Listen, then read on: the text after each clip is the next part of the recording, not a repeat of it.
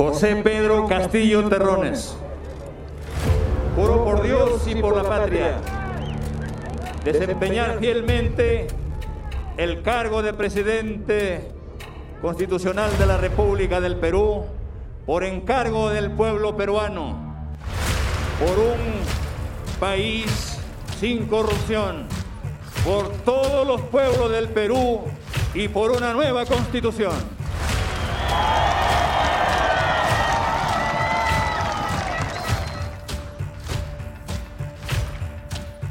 Primero le digo, Castillo no me representa. ¿Por qué motivo? Porque él no ganó las elecciones. Él ha cometido fraude, fraude.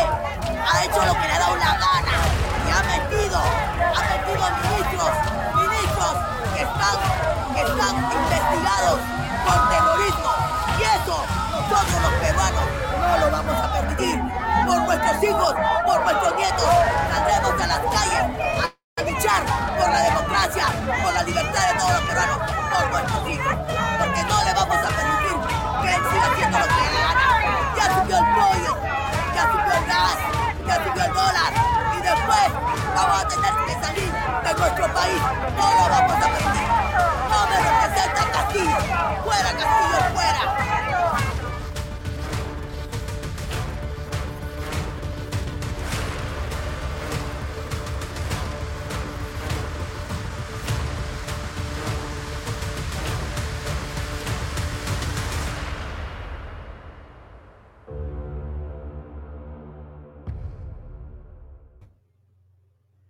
Amigos, ¿cómo están? Muy buenas tardes. Gracias por acompañarnos en este especial 100 días del gobierno de Pedro Castillo. Así es. Han pasado ya más de tres meses de que el presidente Pedro Castillo Terrones asumió la presidencia de la República del Perú. La pregunta que todos nos hacemos es, ¿qué ha ocurrido en ese lapso de tiempo? ¿Cómo es que se ha comportado el presidente, el gobierno y qué cosa ha traído de beneficio para los peruanos hasta ahora la elección de Pedro Castillo Terrones. La pregunta que se hace es ¿por qué son importantes los 100 días? Esa es una pregunta fundamental. ¿Por qué es que la gente hace tanto énfasis en 100 días? ¿Por qué nos ponemos a revisar esa fecha como una fecha icónica, importante, simbólica. ¿Por qué no decimos un año? ¿Por qué son 100 días? Estuve revisando un poco la bibliografía y la historia. Efectivamente, 100 días son el elemento fundamental. Quizá hacer un poquito de revisión de las razones que ubican esa fecha como lo importante, o ese periodo de tiempo como lo importante, nos permite tener una mejor perspectiva de las cosas, ¿no? Históricamente los expertos relacionan esta fecha a Napoleón, imagínense ustedes, a Napoleón, porque es el tiempo que transcurrió desde que huyó de la famosa isla de Elba, donde estaba prisionero, y em, fue derrotado finalmente en Waterloo en 1815. Esa, ese periodo fueron los famosos 100 eh, días, la campaña de los 100 días. Es un momento histórico en la, en la, en la, en la historia universal, en la historia de Napoleón. Esos 100 días, en esos 100 días Napoleón hace cosas fantásticas, ¿no? Eh, reúne al ejército, eh, lanza una ofensiva tremenda y retoma el gobierno en Francia. La famosa campaña de los 100 días. 100 días no se necesita más en la, en la visión de Napoleón. En los Estados Unidos, dejando Europa, regresando al continente americano, en los Estados Unidos es el caso de Roosevelt, que introdujo el famoso periodo de gracia.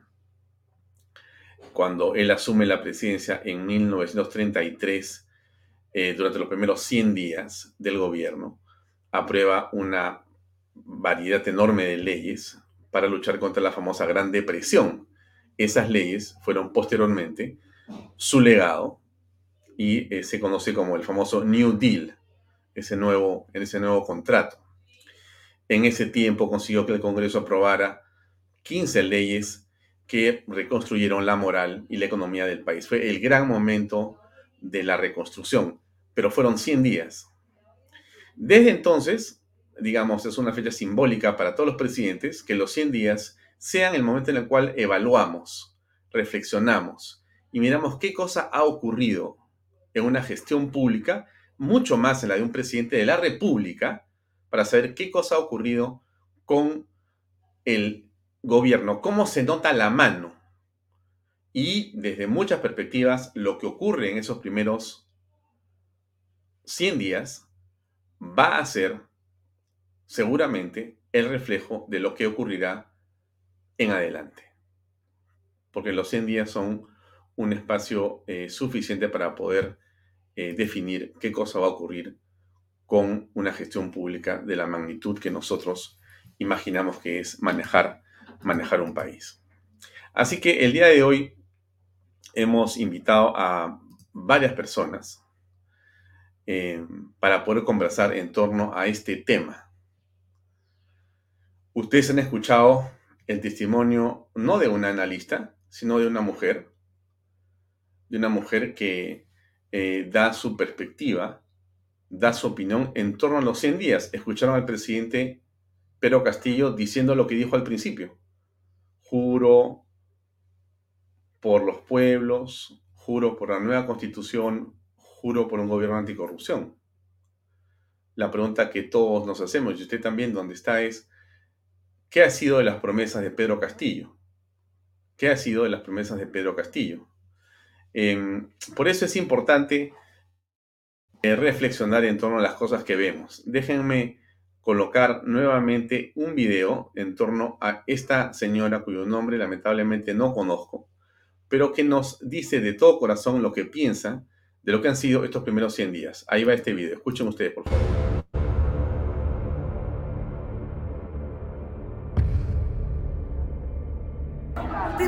Castillo no me representa. ¿Por qué motivo? Porque él no ganó las elecciones. Él ha cometido fraude, fraude. Ha hecho lo que le ha dado la gana. Y ha metido, ha metido a ministros, ministros que están, que están investigados por terrorismo. Y eso nosotros los peruanos no lo vamos a permitir. Por nuestros hijos, por nuestros nietos, saldremos a las calles a luchar por la democracia, por la libertad de todos los peruanos, por nuestros hijos. Porque no le vamos a permitir que él siga haciendo lo que le gana. Ya subió el pollo, ya subió el gas, ya subió el dólar. Y después vamos a tener que salir de nuestro país. No lo vamos a permitir. No me representa Castillo. Fuera Castillo, fuera.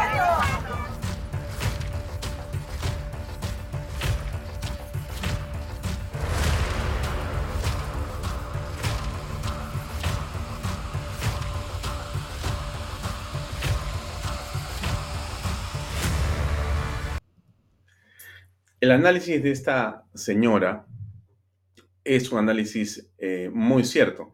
En realidad, eh, ella ha hecho un eh, despliegue y un resumen absolutamente certero de lo que ocurre en el país. No solamente se refiere a cómo es que ha sido elegido el presidente, la ilegalidad de su elección, sino también se refiere a los ministros cuestionados que él ha convocado se refiere a la subida del gas, la subida del dólar, la subida del pollo, los elementos centrales de cualquier política en el Perú.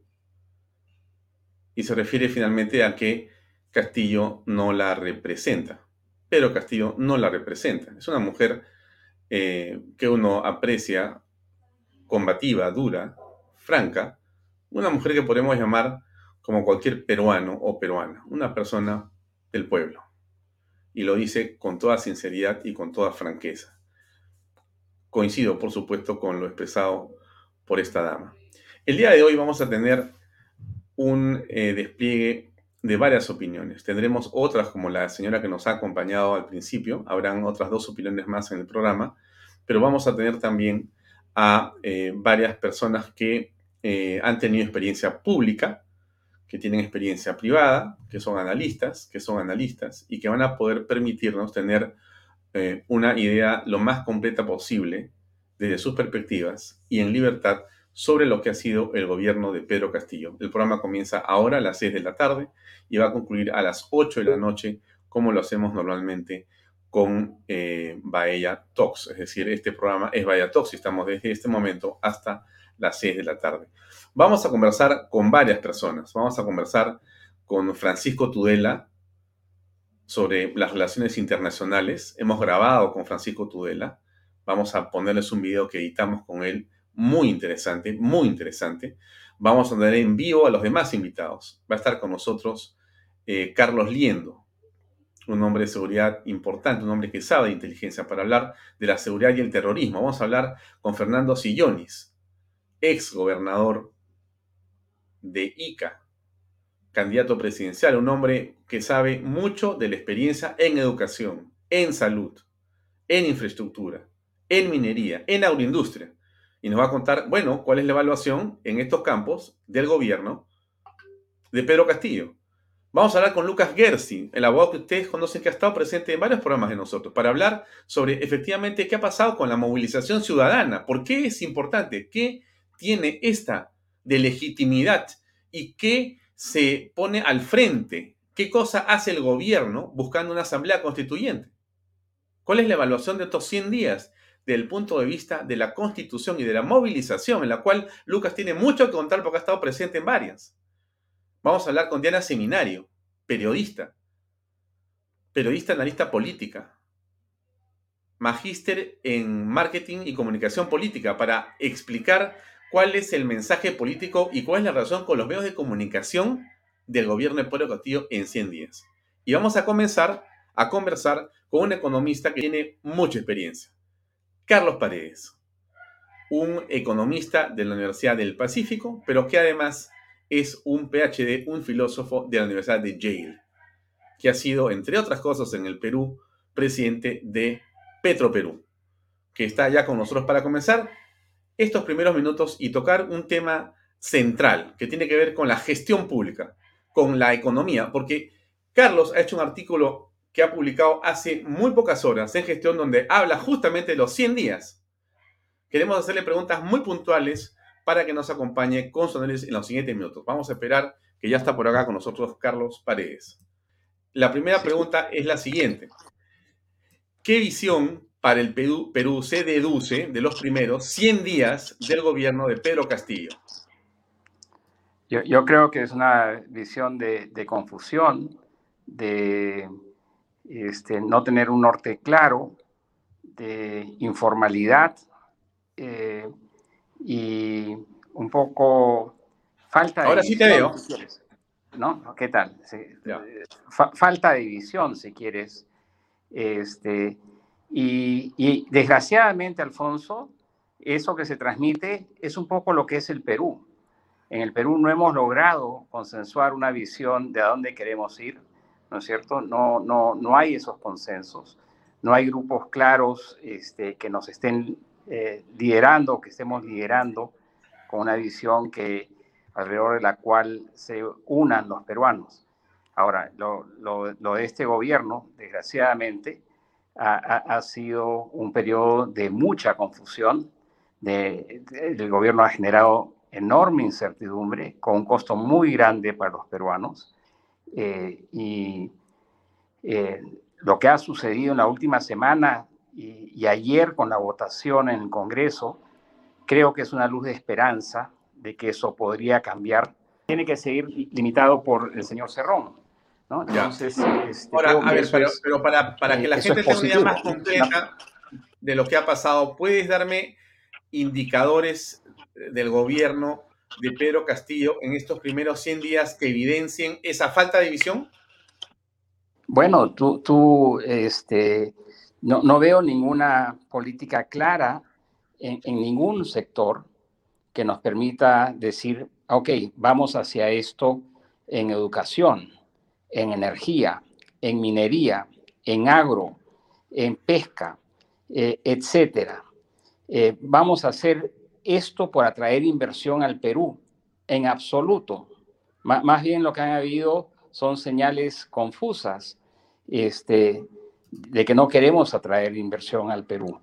eh, no quiero decir que todo sea un desastre, simplemente que no hay una visión clara. Eh, creo que el señor Castillo, muchos pensamos eso, está maniatado por su relación con el partido que lo llevó a la presidencia. Eh, parece, parece ser que ha habido un quiebre.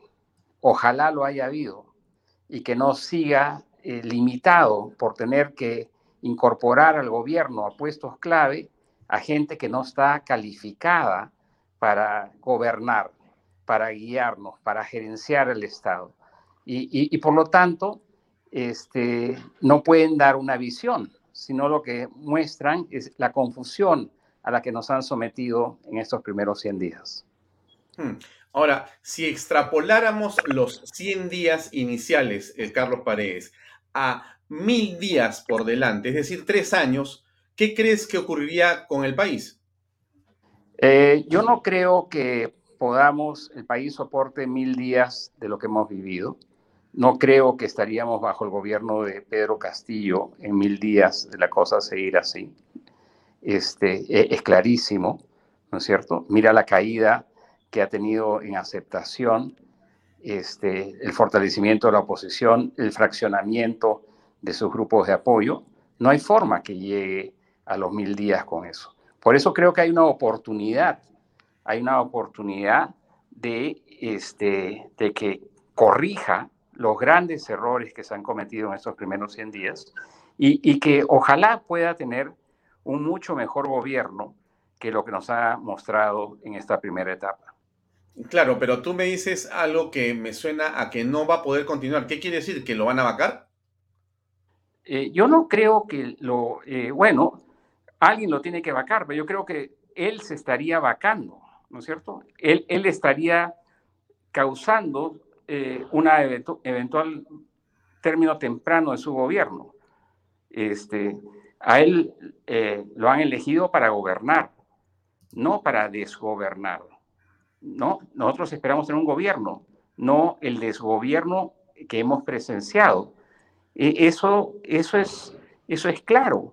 Y un desgobierno de repente te duran 100 días al comienzo porque tienes esperanza, porque todavía la gente no se ha hartado, pero mil días, tres años, donde la, la, gente pierda el empleo, los nuevos que entran a la fuerza laboral no encuentren puestos de trabajo, donde este, la inversión se reduzca, eh, eso no se aguanta no, no se aguanta. Más y además, eso es la parte económica, pero la conflictividad social, las tomas de carreteras, el sí, te quería preguntar eso, Carlos. ¿Tú crees que hoy día hay más pobres que al principio de este gobierno? E, es, muy temprano. Yo creo que e, eso, decir eso eh, sería este, arriesgarse a, decir algo que no se puede comprobar. Creo que si seguimos en esta ruta, sin duda alguna, van a haber mucho más pobres que al principio de gobierno, sin duda alguna. ¿Tú, Pero, ¿tú, aprecias, ¿Tú aprecias, Carlos, una política con respecto de los organismos internacionales? Somos un país hoy día más atractivo para la inversión extranjera, eh, sea esta eh, nacional, por ejemplo, o sea justamente una eh, que viene del extranjero. ¿Te parece que sí o no? No, no, no es que me parezca, sé que no, sé que no se, han pospuesto, se han pospuesto proyectos importantes de inversión. Este, y yo he conversado, acabo de estar en España, eh, gente que está eh, viendo a ver qué pasa, está muy decepcionada y, están no cerrando la, a Perú la, oportunidad de, venir, sino decir, vamos a esperar qué pasa. Eh, tienen otras opciones, ¿no es cierto? Nosotros nos estamos haciendo menos atractivo. Eh, y es una pena, porque necesitamos que el capital fluya a este país para poder dar puestos de trabajo y hacer más productiva a nuestra fuerza laboral. ¿Tú crees que eh, Franque, em, digamos, tiene un sesgo ideológico en este momento para manejar los temas de la política económica? ¿Está atrapado dentro de eh, una, digamos, ideología o un gabinete que lo lleva por un camino que o, ¿O qué pasa con él como ministro de Economía? ¿O él es simplemente uno en el montón y no hay nada que hacer? Su voluntad es irrelevante. No, yo creo que Pedro Franque, eh, que todos tenemos una ideología. Todos tenemos. Este es un gobierno de izquierda. Y Pedro Franque es un hombre de izquierda, es un economista de izquierda. Este, y, no por eso lo podemos descalificar como economista. Si tú ves lo que se ha hecho en el plano económico, en la parte fiscal y monetaria, este, no ha habido un retroceso que podamos ver todavía. La parte monetaria se ha, se ha asegurado la independencia del Banco Central con este, el nombramiento de Julio Velarde y de profesionales de buen nivel a su directorio. Creo que asegurar la independencia del BCR es, un, es, algo muy positivo que no, debemos dejar de subrayar. en la parte fiscal, el, presupuesto que, se envió es un presupuesto bastante conservador, Alfonso. este, ahora, no nos gustan nuevos impuestos, no nos gustan. En ningún país a, a los contribuyentes no les gusta que les suban las tasas de impuestos o les creen nuevos impuestos.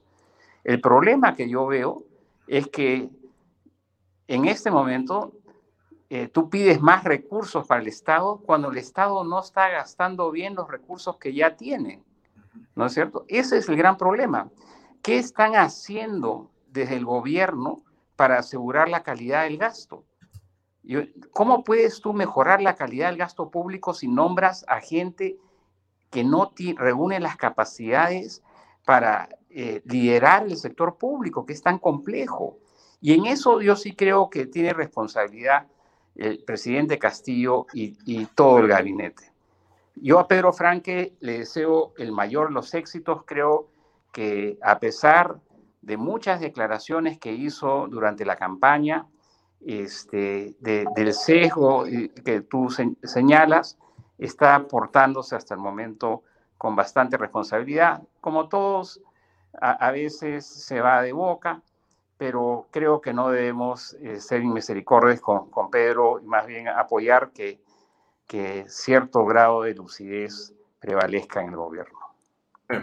Ahora, eh, para ir cerrando, eh, Carlos, agradeciéndote por tu participación, em, ¿hay alguna manera en la que tú podrías definir en pocas palabras lo que te da como percepción el gobierno de Pedro Castillo en el campo económico? Eh, mucha preocupación. dos palabras, mucha preocupación. Este, espero que eh, la reacción de los mercados, eh, que, ha sido negativa, la desaceleración de la inversión, los problemas sociales que se están produciendo, la sensación de desgobierno en diferentes áreas, los haga recapacitar. Hay gente inteligente. Creo que la presidenta del Consejo de Ministros es una mujer nuevamente de izquierda. Por eso votaron los peruanos, ¿no, es cierto? Ni tú ni yo somos eh, miembros de esa este, tienda política. Entonces, pero ellos, por diversas razones, la más importante, el voto, están en el gobierno. Entonces, yo creo que si somos demócratas, lo que tenemos que hacer es no socavar la democracia y, esperar que esta gente de izquierda, la más lúcida, este, no hagan cosas que dañen a, la economía, a los peruanos. Eh, y, creo que ella eh, aprendió mucho este, comparada con la persona que lo la precedió. Eh, es un avance importante y, ojalá sea exitosa entender los puentes que está tratando de hacer. Bien, Carlos, muy amable, muchas gracias por tu tiempo y por tus comentarios que estoy seguro van a ser apreciados como corresponden por la gente que nos ve aquí y fuera del Perú. muchas gracias y un gran abrazo. Gracias, un abrazo. Muy amable. Bien amigos, era Carlos Paredes, él es un filósofo, un PhD, un economista de la Universidad del Pacífico, tiene un eh, posgrado de filósofo en la Universidad de Yale y estaba comentando cuáles eran las impresiones de la gestión pública y de la economía en estos primeros 100 días de Pedro Castillo. Está con nosotros Juan Carlos Liendo. Vamos a hacerlo que pase para conversar. Juan Carlos, ¿cómo estás? ¿Cómo te va? Creo que hay un tema de audio ahí que vamos a resolver en un minuto. Pero, ¿cómo, Hola, ¿cómo estás? Sí, sí, perfecto, perfecto. Juan Carlos, bien. Hola, Alfonso. Buenas tardes. Un gusto estar contigo. No, gracias por acompañarnos, Juan Carlos. Creo que tu opinión va a ser muy valiosa. Ya está también conectado Fernando Silloni, se está entrando Diana Seminario. Tenemos el testimonio de Pancho Tudela y tenemos también a Lucas Gersi que va a conversar con nosotros ahora, para que sean ustedes amigos. Pero antes de hablar contigo, eh, Juan Carlos, quisiera escuchar otra opinión de otra persona en la calle con respecto a lo que ha sido los 100 días. Un par de minutos y comenzamos a conversar con Juan Carlos Liente. Escuchemos, por favor.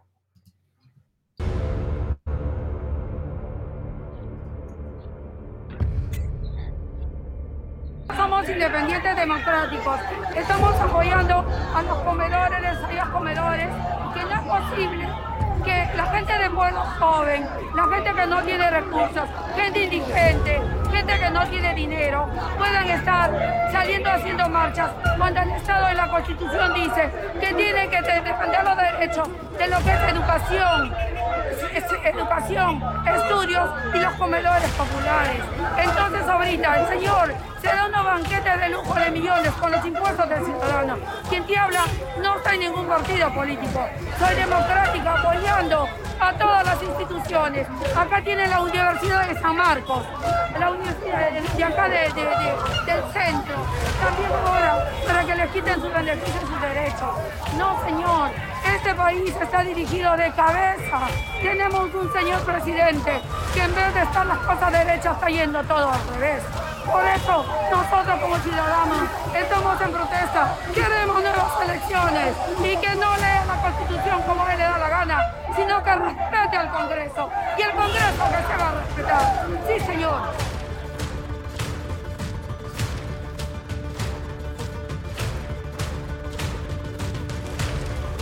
Bien. Juan Carlos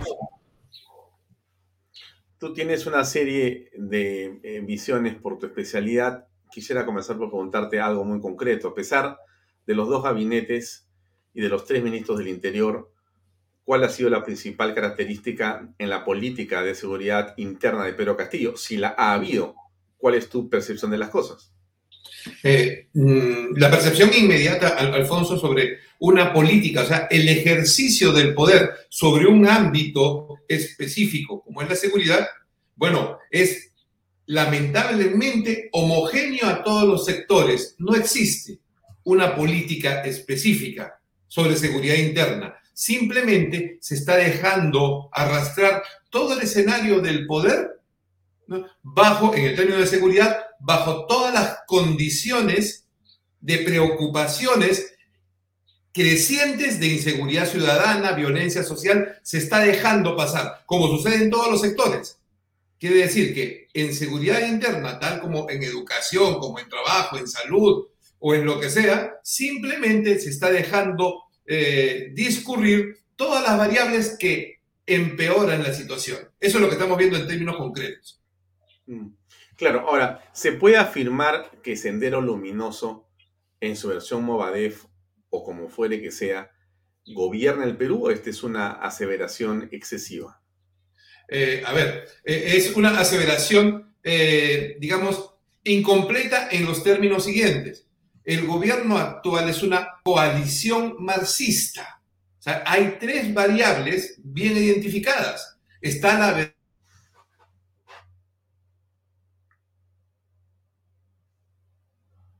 hay un problema con el audio e imagen de Juan Carlos Liendo. Como puede ser que haya ocurrido efectivamente. Eh, ¿Aló, Juan Carlos? Te estoy viendo un poco robotizado. ¿Puede eh, volver a actualizar su navegador, por favor? Actualizar su navegador y volver a ingresar para que se arregle. ¿Aló? Ahora sí, te estoy viendo perfectamente. Perfecto, bien. Te decía que es una coalición marxista. ¿Cómo estamos? Bien, estoy escuchando un poco robotizado. Este, A ver, podemos hacer dos cosas. Alejandro, un ratito, este, Juan Carlos, para que la cosa salga perfecta. Queremos escucharte claramente y no quiero que haya ninguna duda. Alejandro Peña, tenemos por hacer dos cosas. Tengo el testimonio de Francisco Tudela, que es muy interesante. Habla sobre el tema internacional, unos, unos minutos, es muy bueno. Y podemos volver con eh, Juan Carlos Lindo para, por supuesto, conversar con él el tiempo que corresponda para hablar del tema de la política interna. ¿Puede ser, Alejandro? Sí, por favor, lanzamos el video. ok, entonces vamos a salir con el video de Francisco Tudela. La política exterior del gobierno de Pedro Castillo. Bueno, yo diría que la política exterior del gobierno de Pedro Castillo ha sido un alineamiento nuevo, eh, brusco, eh, con el Foro de Sao Paulo, con las dictaduras de Venezuela y Cuba, y con Rusia, China y, e Irán. Eh, ha sido sorprendente ver cómo el presidente recién electo se desplaza hacia la embajada china a hacer una visita de cortesía al embajador chino cómo las agencias de prensa y los canales como Russia Today, TASS, eh, Xinhua, en fin, de todos los medios de ese universo, Al Jazeera, apoyan incondicionalmente a Pedro Castillo. Luego el reconocimiento de la, llamada República Saharaui, eh, que es en realidad una república que es una cobertura para el Frente Polisario, que es una organización guerrillera marxista-leninista islamista que funciona en Sinduf, en Argelia y no, no en el Sahara Occidental, y que ataca a los marroquíes en el Sahara Occidental, se hace este reconocimiento, establecimiento de relaciones diplomáticas 15 eh, días después de que Argelia rompe relaciones con Marruecos. Esto es muy grave porque la República Saharaui es, es piloteada por Argelia y entonces Argelia es aliada de Rusia y Marruecos es un gran aliado de los Estados Unidos. Y este reconocimiento peruano ocurre 10 meses después de que los Estados Unidos de América reconocen la soberanía de Marruecos sobre el Sahara Occidental, lo que parece un acto arbitrario de la Cancillería peruana, en realidad es un acto cargado de significado internacional que representa un alineamiento con los enemigos de los Estados Unidos de América y, Europa y con Occidente en general, que incluye al Japón, a Corea del Sur, a Taiwán, en fin, entonces este cambio de polaridad tan brusco obedece a la ideología de Pedro Castillo, eh, que, que, es marxista, leninista, maoísta, pero no comunista, como dice él. Esto es, él ha logrado destrozar el principio de identidad aristotélico por el cual una cosa puede ser y no ser al mismo tiempo. O sea, puede ser marxista, leninista mariateísta y no ser comunista al mismo tiempo, cosa que yo encuentro una proeza digna de un circo ruso. Pero poniendo eso de lado, el Perú ha eh, optado por un camino completamente distinto a aquel en el cual se encontraba antes. Ha cambiado de polaridad, está alineado con los 145 partidos comunistas que forman el Foro de Sao Paulo, está alineado con las, las naciones bolivarianas, chavistas, peronistas, como es el caso de la Argentina, de Bolivia, de Venezuela, de Nicaragua, de Cuba y de México. Y naturalmente el, Perú ha entrado a un proceso internacional en el cual la, la, presencia china, calificada por Pedro Castillo de socio estratégico, va a aumentar y va a tener repercusiones políticas, como ya tiene repercusiones políticas la línea de, apoyo, por ejemplo, de Russia Today y sus ataques a los opositores a Castillo. De tal manera que hay un cambio muy significativo en la política exterior que desde el punto de vista del gran mundo es un cambio retrógrado es un cambio hacia un grupo de naciones eh, que en América Latina son marxistas, que pretendieron crear una alternativa a la OEA que era UNASUR y fracasaron y que tienen una comunidad de naciones que en realidad no funciona, que es la CELAC, presidida por, en, su, en su primera edición, cuando fue fundada, nada menos que por el gran demócrata Raúl Castro. Y entonces, claro, por eso no resulta extraño que en esta última reunión de la CELAC en México, una de las reuniones emblemáticas que ha tenido eh, Pedro Castillo ha sido con Nicolás Maduro, un régimen que el 5 de enero de este año, del 2021, el Perú condenaba por ilegítimo, no reconocía autoridad legítima en Venezuela, el Perú, y firmó un comunicado con el grupo de, de Lima en el cual sostenía taxativamente que la Asamblea Nacional de Venezuela, elegida bajo las nuevas reglas el 6 de diciembre del año pasado, no solo era ilegítima, sino producto de una elección fraudulenta. Entonces, a mí a las acusaciones similares, a igual razón, igual derecho, así como se acusa al gobierno de Pedro Castillo de, de haber llegado fraudulentamente al poder, pues esa misma acusación respecto a Venezuela, pues parece haber producido una sinergia entre estos dos estados, una sinergia cuya, cuya legitimidad y legalidad es muy discutible, porque como el jefe de Estado de un Estado como el Perú, que formalmente condena a la Asamblea Nacional de Venezuela, que afirma que ha habido un fraude electoral en Venezuela, que dice no reconocer autoridad legítima en Venezuela, tiene una reunión con Nicolás Maduro que se presenta como una reunión con fines humanitarios, pero en, el cual, en la cual hay conversaciones para un acuerdo comercial sobre eh, materias primas que Venezuela necesita. Lo que, lo que estamos viendo es una deriva antioccidental. Todo lo que yo he dicho hasta acá puede resumirse en una deriva antioccidental y antiamericana que con el paso del tiempo va a tener consecuencias. ¿Qué ha ocurrido con la Cancillería en el gobierno de Pedro Castillo? Bueno, Torretagli parece estar totalmente alineado con el presidente Castillo. Lo que para Torretagli es un, un vuelo al pasado, a los años 70, a la época del no alineamiento y el tercer mundismo. Lo que sucede en esta época es que las realidades de la Guerra Fría ya no existen. Y entonces el proponer gente que simplemente no califica para ser embajadores bajo ningún aspecto, o sea, a una persona que está siendo procesada e investigada, que ha sido el jefe de campaña y de alguna manera el cajero de la campaña, mandarlo a Panamá, pues es la cosa más, más inusual del mundo, a menos que lo piense mal.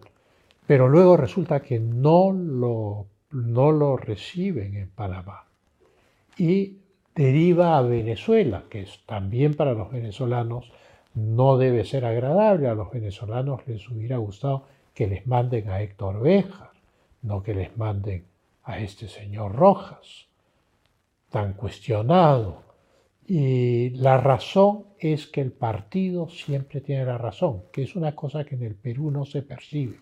En todos los países del mundo, que son pocos, muy pocos, donde hay gobiernos marxistas, leninistas, el partido está sobre el gobierno. Y es lo mismo que pasó con Iber Maraví. Guido Bellido le pide la renuncia a Iber Maraví, pero el partido decide otra cosa. Y entonces Iber Maraví desconoce el pedido de renuncia de su jefe Guido Bellido y aparece dos días después en una foto de una conversación amical con el presidente Castillo. Es el partido el que manda. ¿Quiénes son los que mandan detrás de Castillo? ¿Es solo Cerrón? ¿Es solo Bermejo? Yo no dudo, porque las vinculaciones que tiene Perú Libre con el Movadef, con Incarri Islam, etcétera, que se hicieron evidentes en la campaña, hay miembros del Moadef en el gobierno, implicarían que la jefatura de ese movimiento también tendría algo que decir en estas decisiones. Lo mismo pasa con el, este señor Rojas en el caso de Panamá y Venezuela. O sea, el partido decide que Rojas no va a ser desairado. No importa que Panamá no lo reconozca, entonces va a Venezuela, le ponen impedimento de salida del país, entonces claro, ya aparece la imposibilidad de enviarlo a Venezuela y tienen que dar marcha atrás. ¿Cómo definirías en una palabra los 100 días de Pedro Castillo? El gobierno de Pedro Castillo es un gobierno de transición hacia un gobierno autoritario neomarxista. Naturalmente, las declaraciones de la semana pasada, después de que el Congreso aprobara la ley sobre la cuestión de confianza, que no es una ley de modificación de la Constitución, porque lo único que hace es aclarar los términos de la separación de poderes que está contenida en la Constitución con gran claridad. Entonces, eh, las declaraciones del ministro de Justicia Aníbal Torres, enormemente agresivas, sosteniendo que el gobierno puede hacer cuestión de confianza sobre cualquier cosa e invocando para esto al constitucionalista ya fallecido Enrique Chirino Soto, que era un constitucionalista conservador de derecha, para invocándolo para tratar de darle solidez a su, a su postura, diciendo que el Congreso podía ser cuestión de confianza sobre cualquier cosa. Yo era compañero de bancada en el Congreso Constituyente de Enrique Chirinos. La cosa era muy clara. La tesis de Enrique Chirinos era el, el gobierno puede hacer cuestión de confianza sobre cualquier cosa que competa al gobierno. No puede hacer, no puede mandar una ley para disolver el Congreso y si el Congreso no la acepta, hacer cuestión de confianza. O sea, ahí entramos al, cambio, al campo de lo grotesco, de lo impresentable. Entonces la tesis del ministro de Justicia es absolutamente insostenible. Pero como se dan cuenta que han retado al Poder Legislativo al, rehusar o combatir esta ley eh, sobre la cuestión de confianza, entonces se curan en salud y también proponen un proyecto de ley sobre la vacancia eh, presidencial, eh, la vacancia presidencial por razones morales, pretendiendo que la moralidad es una cuestión médica, o sea que la persona esté enferma, eso es moral para ellos, porque no creen en la moral, y eh, entonces solo con un certificado médico puede haber una vacancia por razones morales. Todas las constituciones peruanas entre 1823 y 1920 han tenido al catolicismo como religión exclusiva del Estado. Y por lo tanto suponer que el, concepto de vacancia eh, presidencial eh, por inconducta moral que existe desde 1828 puede estar fuera del contexto de la, de la, de la ética cristiana, de la conducta del hombre de acuerdo a la ética cristiana, al Antiguo Testamento, de acuerdo a las Sagradas Escrituras, el derecho romano, en fin, y la cultura peruana, es un absurdo. O sea, Enrique Chirino Soto además y eso debe estar en el diario de debates, cuando se discutió el tema de la vacancia presidencial por razones morales, señaló claramente que se refería a la ética y lo mismo dijo en la Comisión de Constitución. O sea que al presidente, si se le vaca, se le vaca por mentiroso, porque ha recibido un soborno, porque ha mandado matar a alguien. Se le manda porque ha violentado el decálogo porque no ha cumplido su palabra y ha engañado al país o al Congreso. Esas son las razones de una vacancia por incapacidad moral. Pretender que se trata de la esquizofrenia o la psicosis y que eso requiere de un certificado médico es un insulto a la inteligencia del país y a la historia constitucional del Perú. Si se llega a vacar a Pedro Castillo? ¿Le espera un mejor futuro a los peruanos? El proceso político, eh, digamos, se desarrolla siempre y cuando el Ejecutivo no trate de violentar el orden constitucional.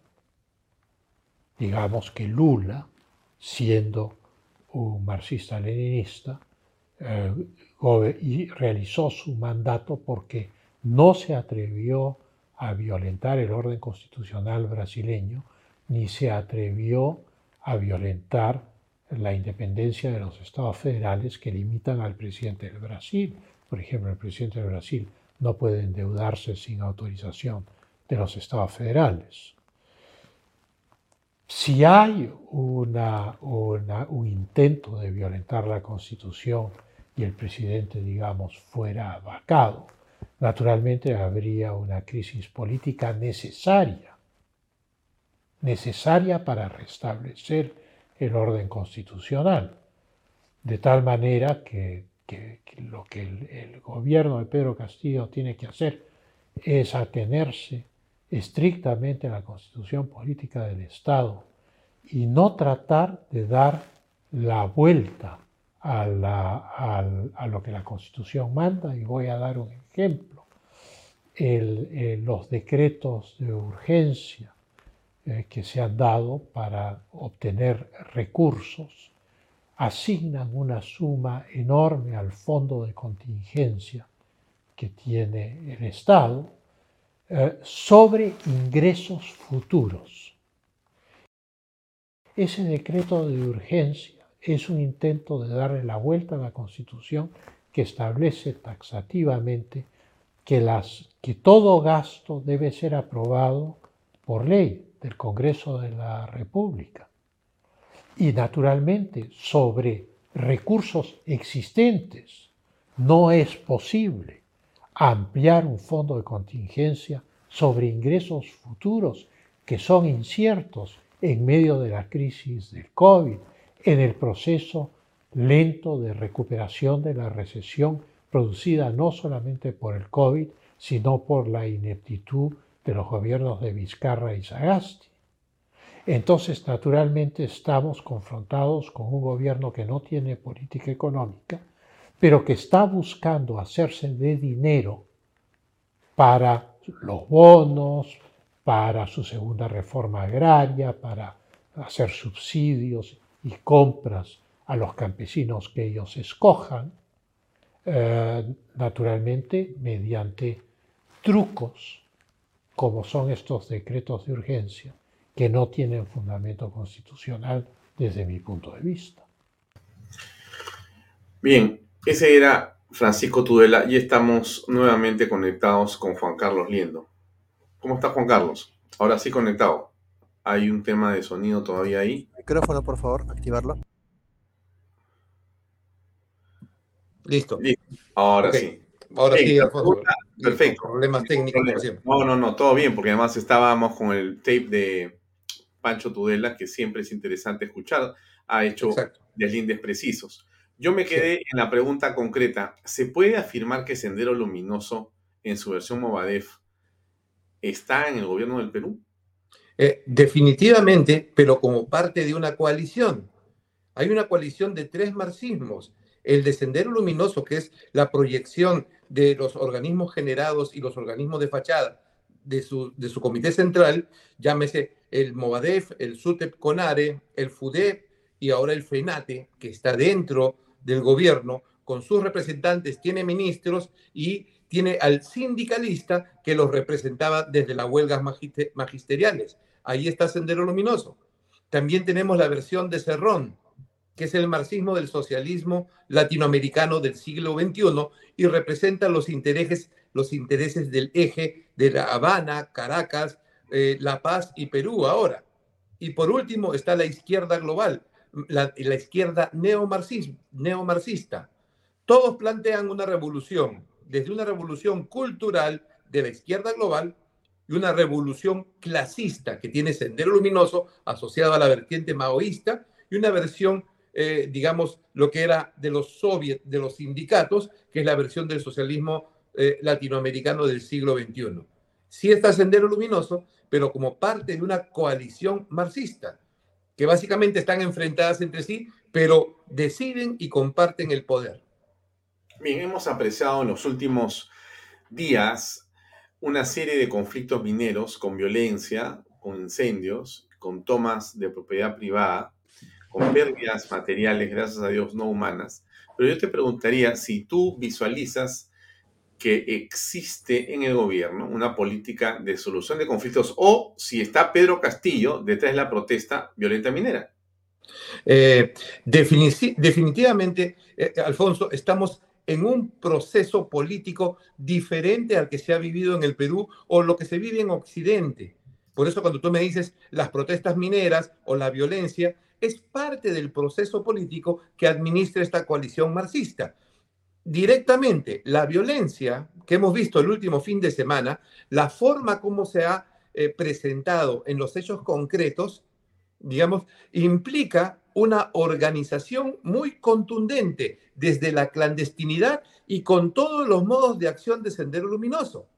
Simultáneamente, cuando el presidente estaba con Evo Morales en Bolivia y se plantea la cuestión de la confianza, tenemos tres frentes tres frentes de acción de los diferentes grupos marxistas. Entonces, no se puede hablar de una política de gobierno porque cada uno va por su lado, con sus propios intereses. La izquierda global tratando de controlar a Sendero, la izquierda de Cerrón tratando de asegurar la influencia chavista bolivariana en Perú y la izquierda marxista, leninista, maoísta de Sendero, que es la única que está haciendo política real. Sendero Luminoso lo que está haciendo es marcar el espacio físico de un territorio geográfico, que es base de poder. Mientras que la izquierda global siempre está interesada en crear narrativa como base de poder, mientras Cerrón está afianzando alianzas internacionales en torno al narcotráfico, crimen organizado, lavado de dinero, Sendero Luminoso está conquistando bases de poder y los ataques contra la minería y los complejos agroindustriales implican el ya conocido eh, programa de Sendero Luminoso para cambiar el régimen de propiedad de la tierra, base del poder político. Entonces, donde se ha visto, mira, eje minero del corredor minero informal del sur, la zona de Antamina, de Ancas, y el norte son los ejes estratégicos de la lucha del campo a la ciudad de Sendero, los mismos. Solo que antes tenían como objetivo el objetivo militar y hoy tienen como objetivo el objetivo geoeconómico, que quiere decir control del territorio para controlar la propiedad. No les interesa economía, propiedad, que es la base real más fuerte del poder. El único que está jugando a poder serio es Sendero Luminoso. Mm. Ahora, ¿tú prevés em, un mal uso del Ministerio del Interior o de los servicios de inteligencia para ir contra quienes critican o son oposición al gobierno? ¿Puede ser eso?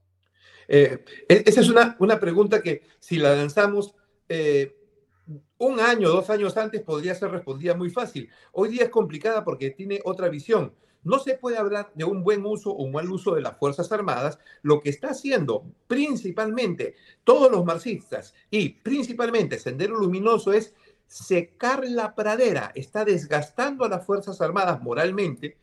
Está desgastando. La policía ya está desgastada en su moral. Es imposible reactivarla. Es imposible. Ahora han pasado al ejército. O sea, su política es efectiva sobre las Fuerzas Armadas no es un tema de ofensa, es un tema de control. Para controlarlo, tiene que bajarle la moral, generar la indisciplina, romper la línea de jerarquía, y lo está haciendo de manera perfecta. Entonces, la pregunta no es la ofensa, sino la pregunta es el poder. Lo que está haciendo con las Fuerzas Armadas es un proceso claro, directo, para los que conocemos un poco esto, de la captura del poder de la Fuerza Armada. Una vez que la capture, en términos políticos, y hablamos de toda la gradación, ¿ah? alianza, complicidad, una vez que la capture, la democracia queda de lado y entramos a la dimensión de Cuba, de Venezuela, a modo sendero luminoso. Eso no lo pueden hacer, no lo pueden hacer ni los caviares, no lo pueden hacer ni los serronistas, sí lo puede hacer Sendero Luminoso porque tiene una alianza con el nacionalismo andino, llámense la gente de Antauro, que tiene nexos con el ejército, la estructura de la Fuerza Armada, donde el nacionalismo para, para la revolución maoísta es la ideología intermedia para alcanzar al comunismo. Luego, el objetivo principal político de Sendero es acercarse a la Fuerza Armada y no combatirla. Y estamos en ese proceso.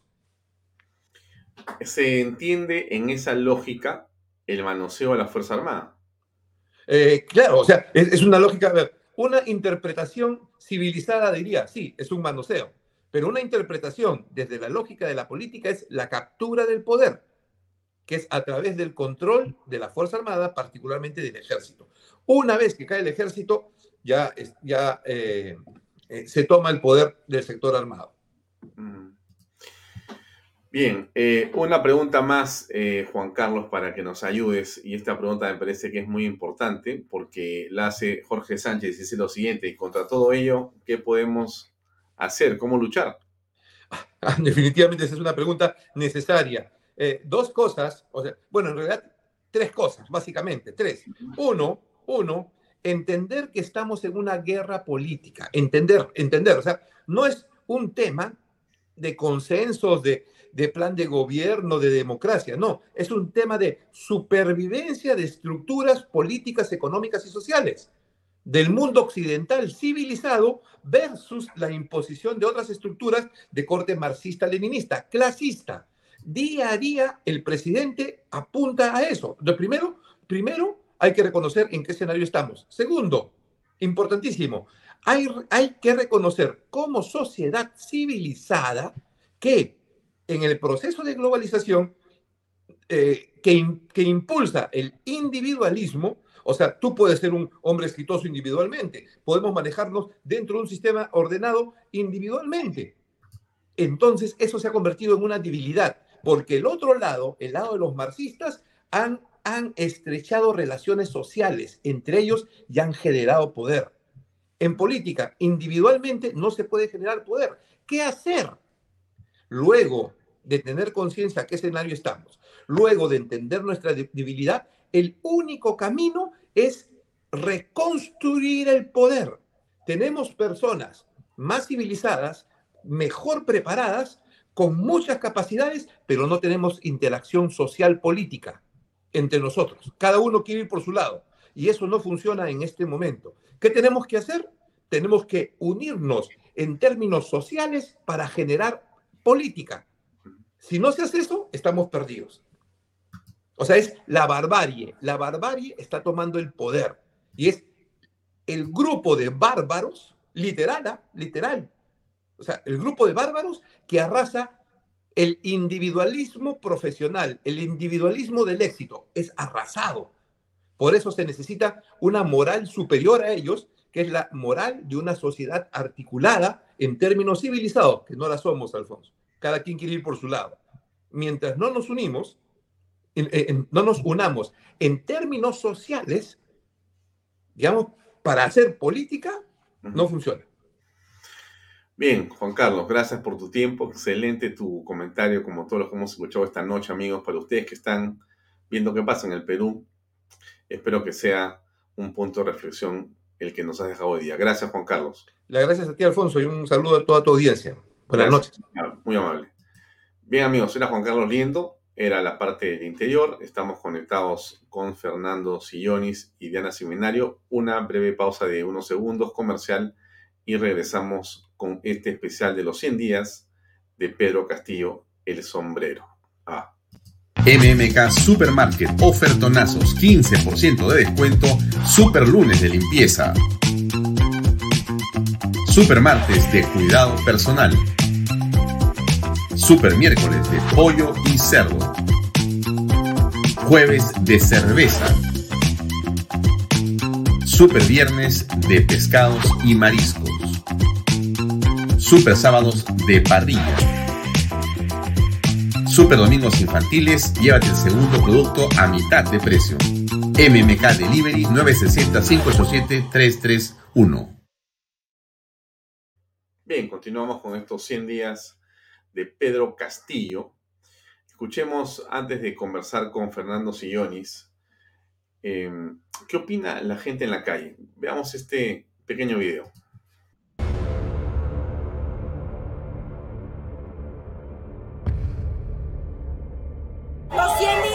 Gobierno del señor Castillo no hay frutos positivos. Al contrario, ha ocasionado división entre todos los peruanos, ha sembrado odio, ha sembrado, eh, nos ha quitado nuestra paz, la armonía entre todos los peruanos y lo único que ha hecho, Señor, es ocasionarnos problemas a toda la población y la única solución para nuestro país es la renuncia de don Pedro Ya que es un hombre que no tiene capacidad para gobernar. Ese señor no está preparado ni para administrar kiosco, eh, un, negocio pequeño, porque no tiene la capacidad, no tiene, no es un hombre ejecutivo, no es un hombre que, sepa eh, dirigir, que, que tenga idea de administración, no tiene la capacidad, es más, lo peor de todo es que no tiene amor al país, a la población, no tiene sinceridad, no tiene el discernimiento ni la capacidad porque es un hombre egoísta que el, único objetivo que tiene es o ha sido llegar al poder. El único objetivo de don Pedro Castillo es quedarse en el poder y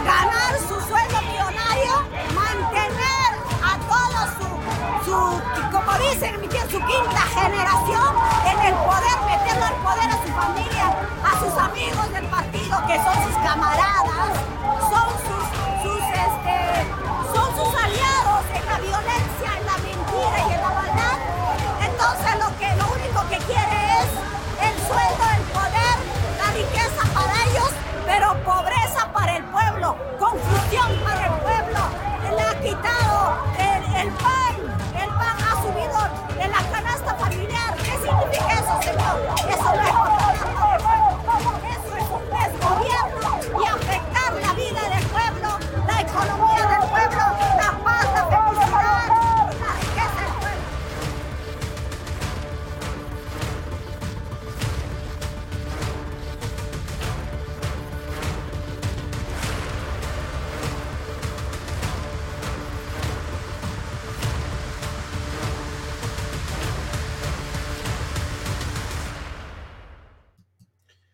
Bien, eso es lo que la gente opina en la calle. Vamos a conversar con Fernando Sillonis, que ya se encuentra eh, con nosotros.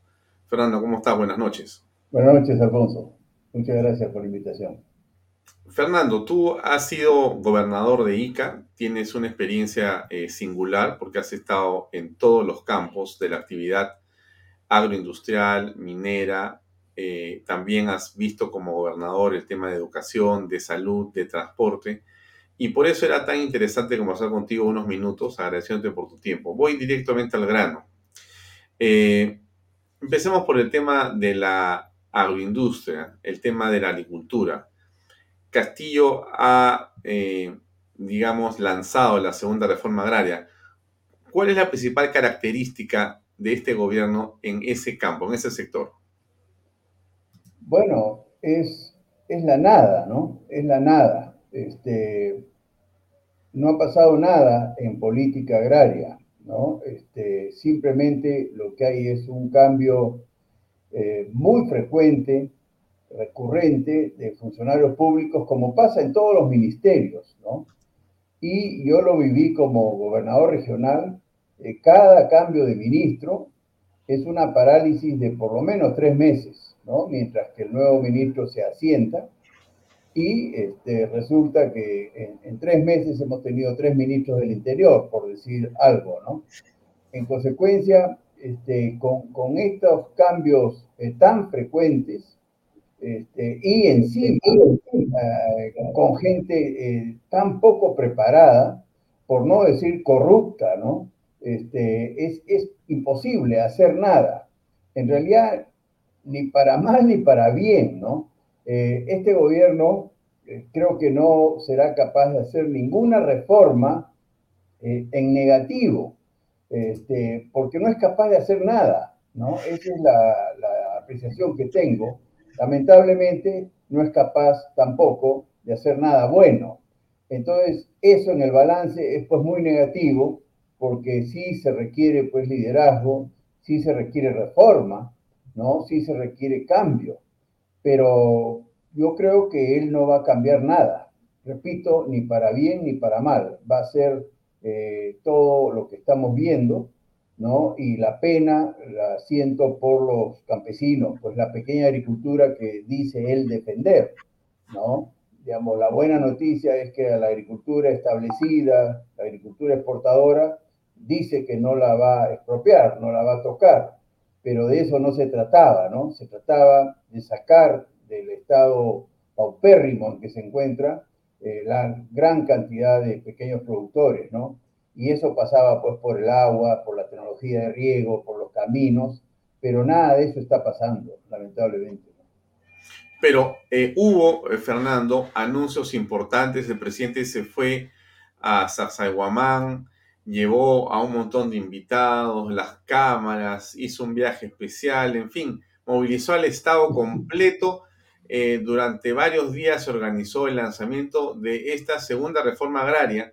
Eh, pero, a ver, yo te pregunto algo que me parece bastante concreto. Mira, hemos estado eh, en la mitad del gobierno del señor Sagasti con una serie de conflictos de enorme intensidad en las zonas donde se produce agroindustria en el país. En el sur, donde está Ica, Chincha, pero también en el norte, con vías bloqueadas y con lamentables eh, resultados fatales. Eh, una ley que ha sido una de las leyes más importantes y más beneficiosas para el país y para la agroindustria en el, en el Perú, con resultados tan concretos y tan notables, fue derogada a la bárbara, a la bestia, a lo bestia. Bueno, y se regresó entonces a, una ley, eh, eh, digamos, laboral eh, común y corriente. Pero con respecto a ese tema, ¿qué cosa, ¿qué cosa se ha hecho? ¿Qué cosa es lo que se ha avanzado? ¿O eso está paralizado? No, Alfonso, estás equivocado. Este, se derogó, como bien dices, yo no exagero, la mejor ley que jamás se haya promulgado en el país, por sus efectos, ¿no es verdad? Por sus efectos sociales. La mejor ley. Una, ninguna ley que yo haya visto en mis 70 años de vida ha generado un millón de puestos de trabajo formales, ha generado tanto empleo femenino, jóvenes, ha generado tanta descentralización, eh, por supuesto bien remunerada, y que ostenta las mejores remuneraciones este, a nivel nacional. El, mejor empleo lo ostenta ICA y gracias a su agricultura. Y esa ley fue derogada por el presidente Sagasti, que tendrá que cargar con ese cargo de conciencia durante toda su vida para promulgar una ley muy parecida. En eso te equivocas, Alfonso. No hemos vuelto al régimen de estabilidad laboral absoluta que hubiera sido la ruina para la agricultura. Entonces, ha sido efectivamente un circo, ¿no? Han derogado una ley para promulgar una muy parecida, muy parecida. Entonces, no es por la nueva ley que podría echarse todo a perder, sino es por la, la farsa que significó la derogatoria y la promulgación de una ley parecidísima, muy parecida. Eh, entonces, eh, eso pasó con Sagasti. Fatal, fatal, fatal, ¿no? Y la gente eh, se siente burlada, porque realmente han sido burlados, ¿no? Eh, accedieron a la derogatoria, que era un reclamo de los vándalos, para promulgar algo idéntico a lo que derogaron, ¿no? Este, es, una, es una verdadera burla, ¿no? Este, sin embargo, eso demuestra que la gran mayoría de los trabajadores están relativamente satisfechos con la situación, ¿no? Eh, los que no están satisfechos son los vándalos, que son los menos. Y eso demuestra que los actos que tú has descrito de diciembre del año pasado, en Ica y en Chao, este, fueron políticos, absolutamente políticos. Los trabajadores han vuelto a los campos y están trabajando en condiciones normales y, como ocurría con la ley anterior, la, derogada, eh, los salarios están pues dos o tres veces por encima de los salarios mínimos legales. En el caso de la agricultura eficiente, exportadora, ¿no? Ahora han subido un poquito en los salarios mínimos, pero el mercado sigue pagando mucho más. Es imposible reclutar a nadie en ICA por el nuevo salario mínimo. Siempre hay que pagar bonos de productividad. Si no, se van a, otros espacios a trabajar, ¿no? ¿A, ti te, parece, ¿A ti te parece, Fernando, que con este gobierno en la agricultura o en la minería se están dando condiciones para atraer la inversión, atraer la inversión nacional o extranjera? No, no, no, no, se está desalentando la inversión, ¿no? Pero la inversión se desalienta por la desconfianza, ¿no? La desconfianza y este eh, gobierno este, peor no lo puede estar haciendo, ¿no? En materia de generar confianza está haciendo exactamente lo contrario. Yo estaba haciendo un recuento, este, yo no he votado por los últimos eh, siete candidatos ganadores a la presidencia, eh, empezando por Fujimori cuando perdió con Vargas Llosa, generó desconfianza, pero siempre a las pocas semanas de asumido el cargo, eh, todo entraba a su causa normal y se generó mucha confianza. Toledo, yo no voté por Toledo, él generaba desconfianza ¿no? en la elección, pero entran al, cargo y como que todo eh, se calma nuevamente y aparece la confianza. Alan García, Alan García venía de un primer gobierno paupérrimo. Eh, yo, por supuesto, no voté por Alan García en la segunda vuelta, en el segundo mandato, y generó mucha desconfianza porque se iba a repetir el caos, el desastre del primer gobierno. Pero, repito, pasaron pocas semanas y volvió la confianza y el Perú siguió creciendo.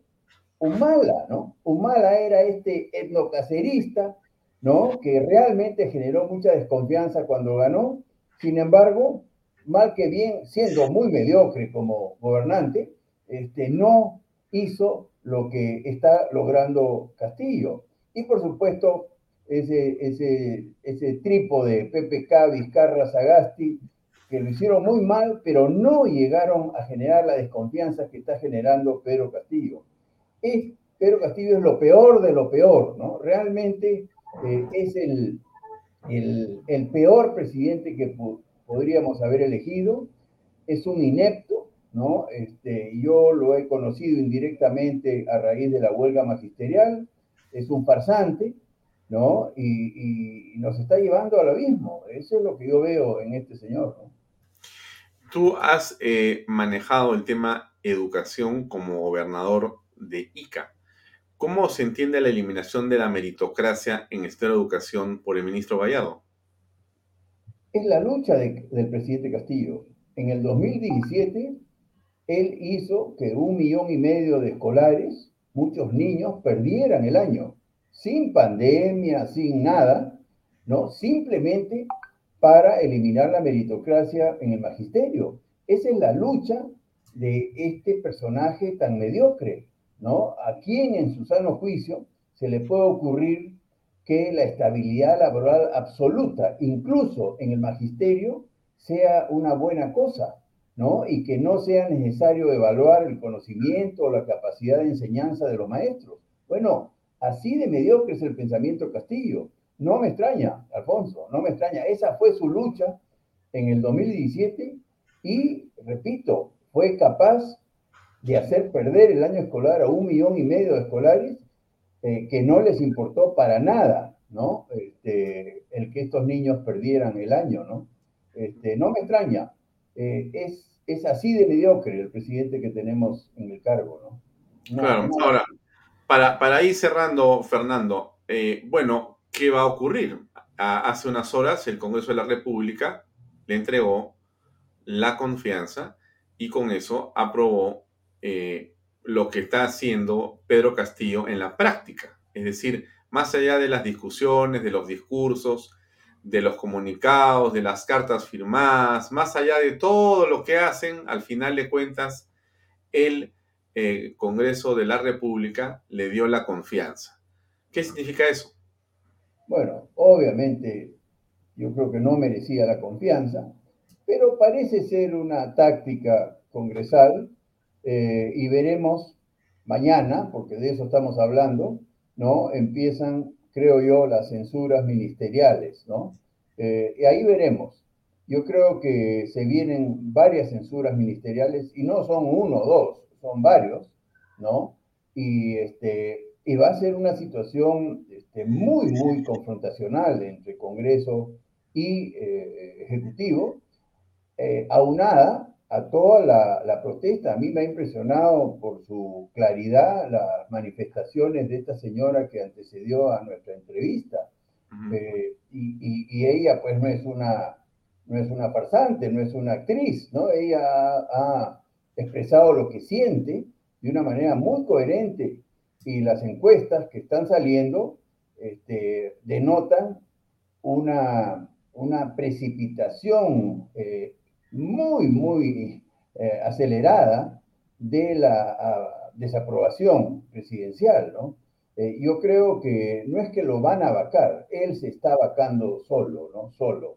Este, no hay forma, no hay forma de que pueda hacer un gobierno completo con tanta torpeza, ¿no? Y tanta incapacidad.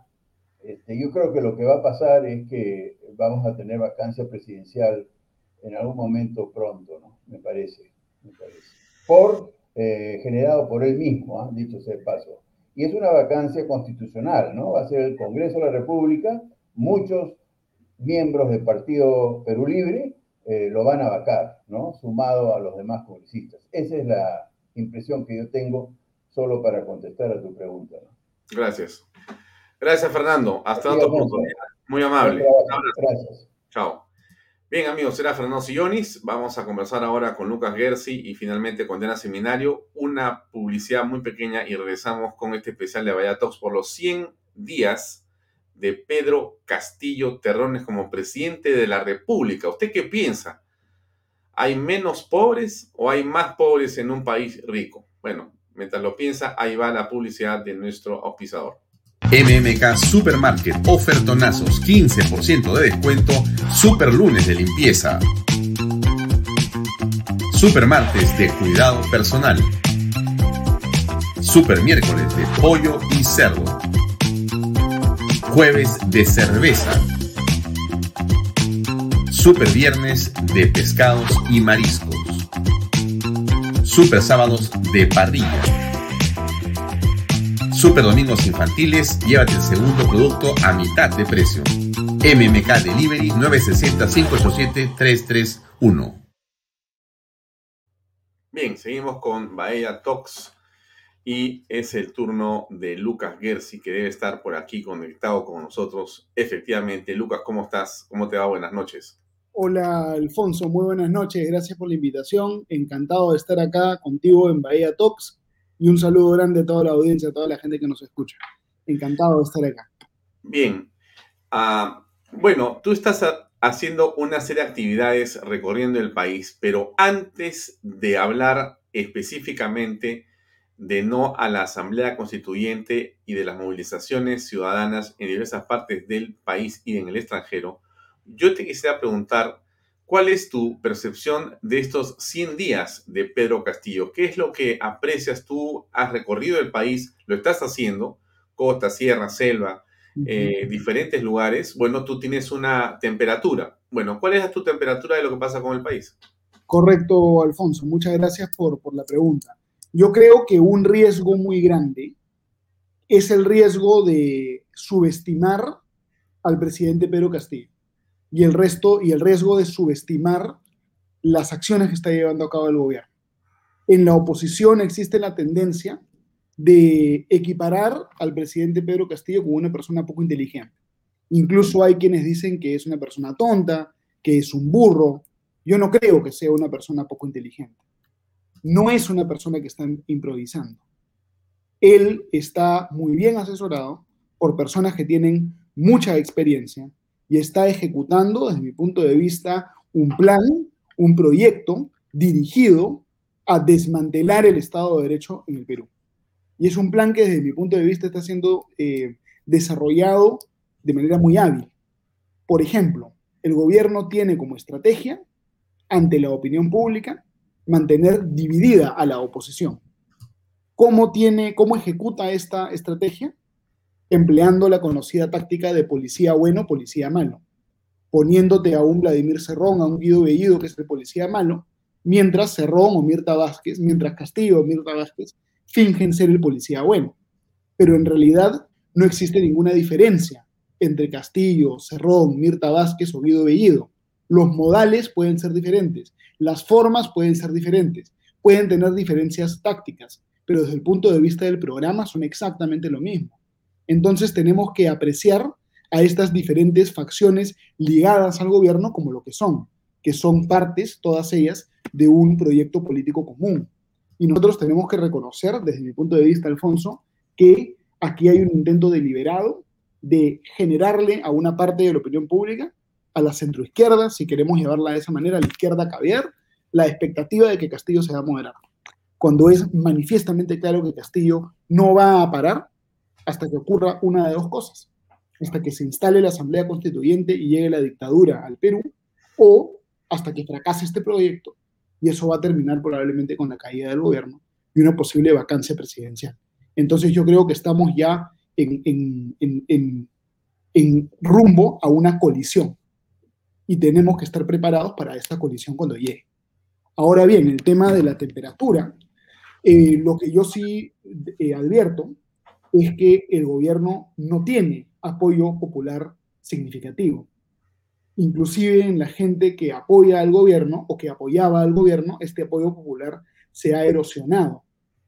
Cuando se ve que Pedro Castillo no logra eh, cumplir con las expectativas que generó, ¿no es cierto? Cuando se ve que el nivel de vida se ha deteriorado, ¿no es cierto?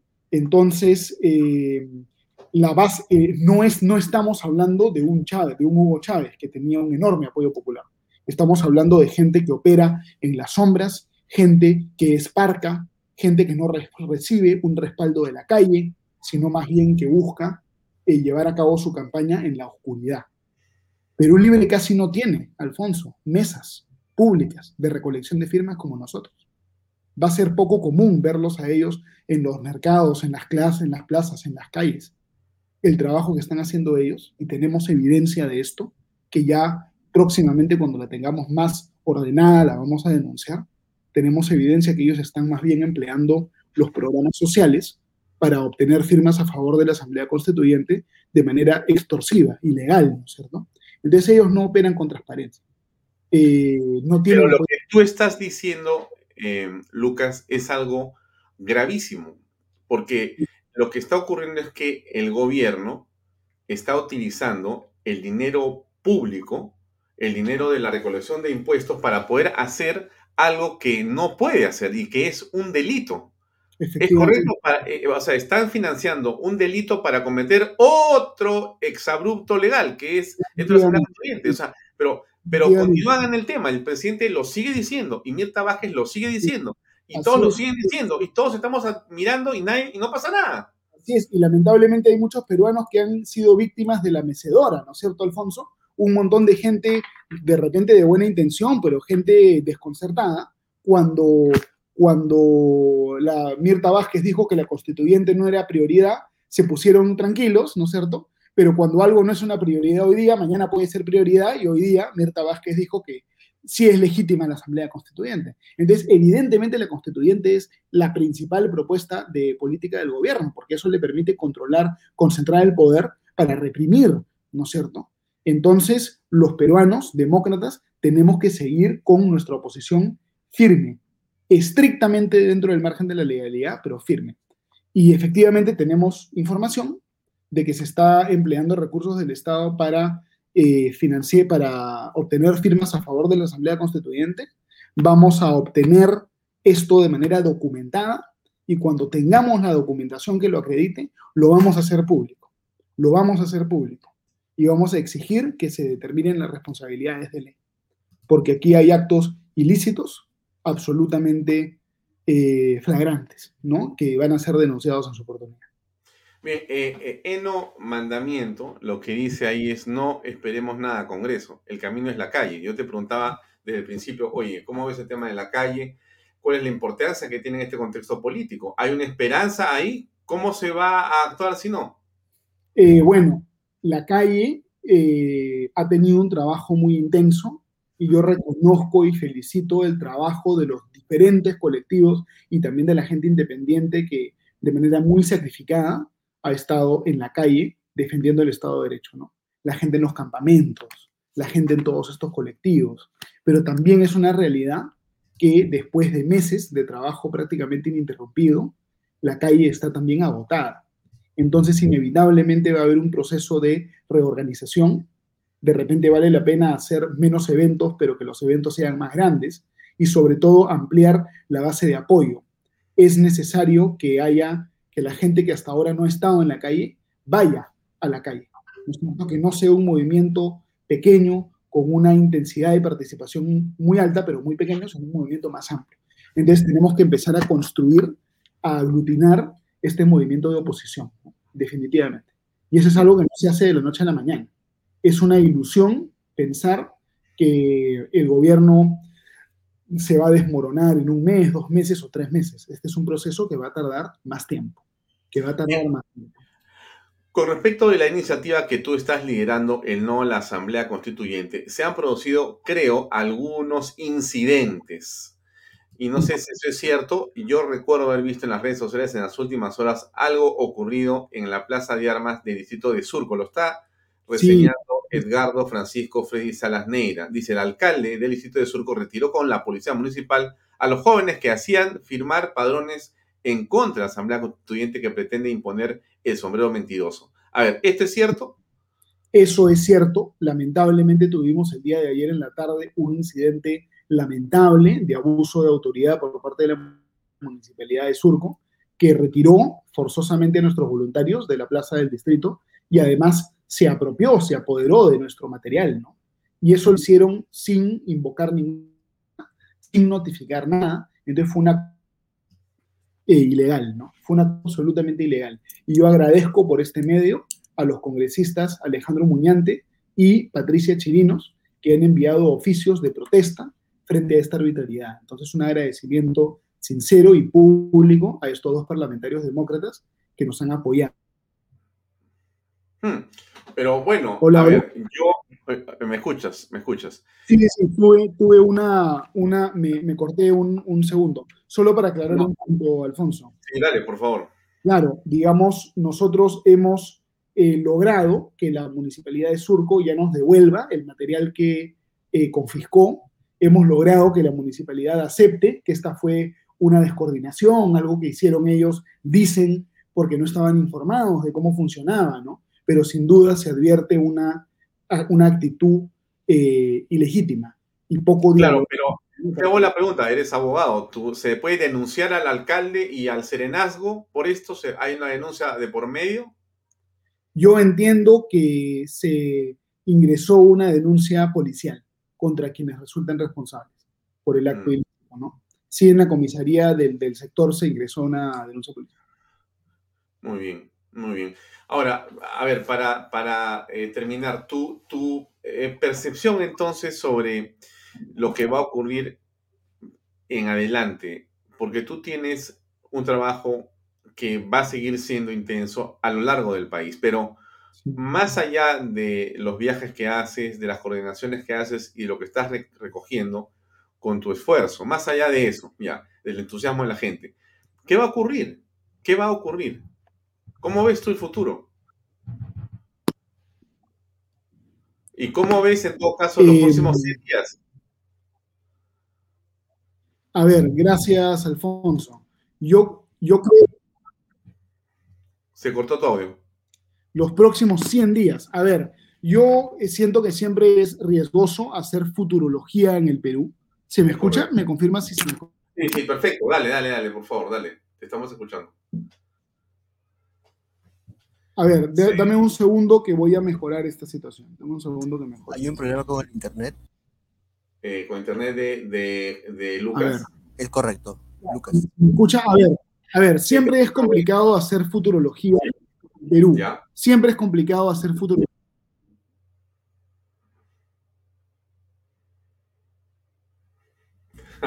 bueno, acá estamos acostumbrados a que se corten los internets porque este, oportunamente ocurren estos cortes justo cuando están eh, nuestros invitados lanzando la pepa. Ya, ahora sí, este, Lucas.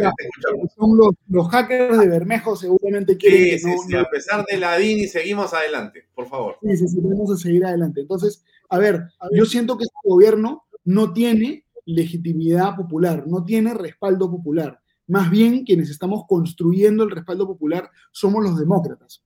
Entonces, ellos van a eh, desgastarse progresivamente. Y además el Congreso de la República tiene que asumir una actitud más firme de defensa del orden democrático. ¿Tú le hubieras dado la confianza? No, bajo ningún concepto. Pero la bala de plata, dicen todos, la bala de plata. Eso de la bala de plata me parece que no debe formar parte del análisis. No merecen la confianza y no se les da la confianza. Y el Congreso de la República tiene un poder muy grande para establecer candados que resguarden el Estado de Derecho. Especialmente ahora que como el Tribunal Constitucional no tiene siete miembros, sino seis miembros, el poder del Congreso de la República relativo al del Poder Ejecutivo es mucho menos grande. Entonces el Congreso de la República tiene que avanzar en defensa de la democracia. ¿Cómo puede avanzar? Aprobando un proyecto de ley que ya ha sido presentado por Adriana Tudela, por ejemplo, para que el presidente del directorio de Indecopi lo ratifique el Congreso. Se pueden presentar proyectos de ley similares. Los embajadores deberían ser ratificados por el Congreso.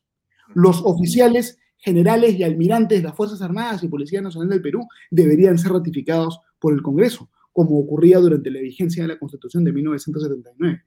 El diario oficial del peruano no debería depender del Poder Ejecutivo, debería depender del Congreso, porque el Congreso es el responsable de las normas jurídicas, el principal responsable, no el Ejecutivo.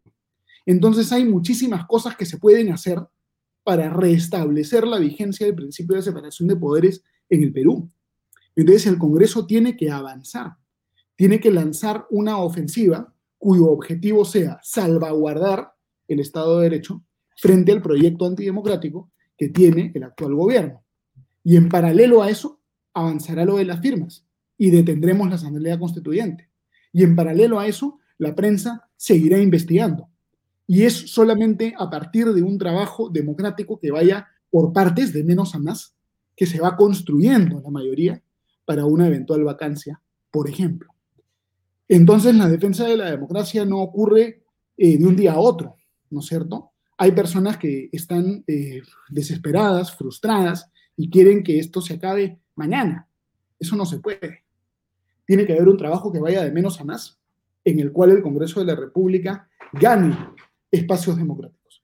Entonces, desde aquí mi invocación a todos los parlamentarios democráticos y a la gente que trabaja con ellos y a todos los que nos escuchan para ir trabajando en este proyecto gradual de defensa del orden democrático. Yo creo que eso es lo que va a ocurrir y eso es lo que debe ocurrir.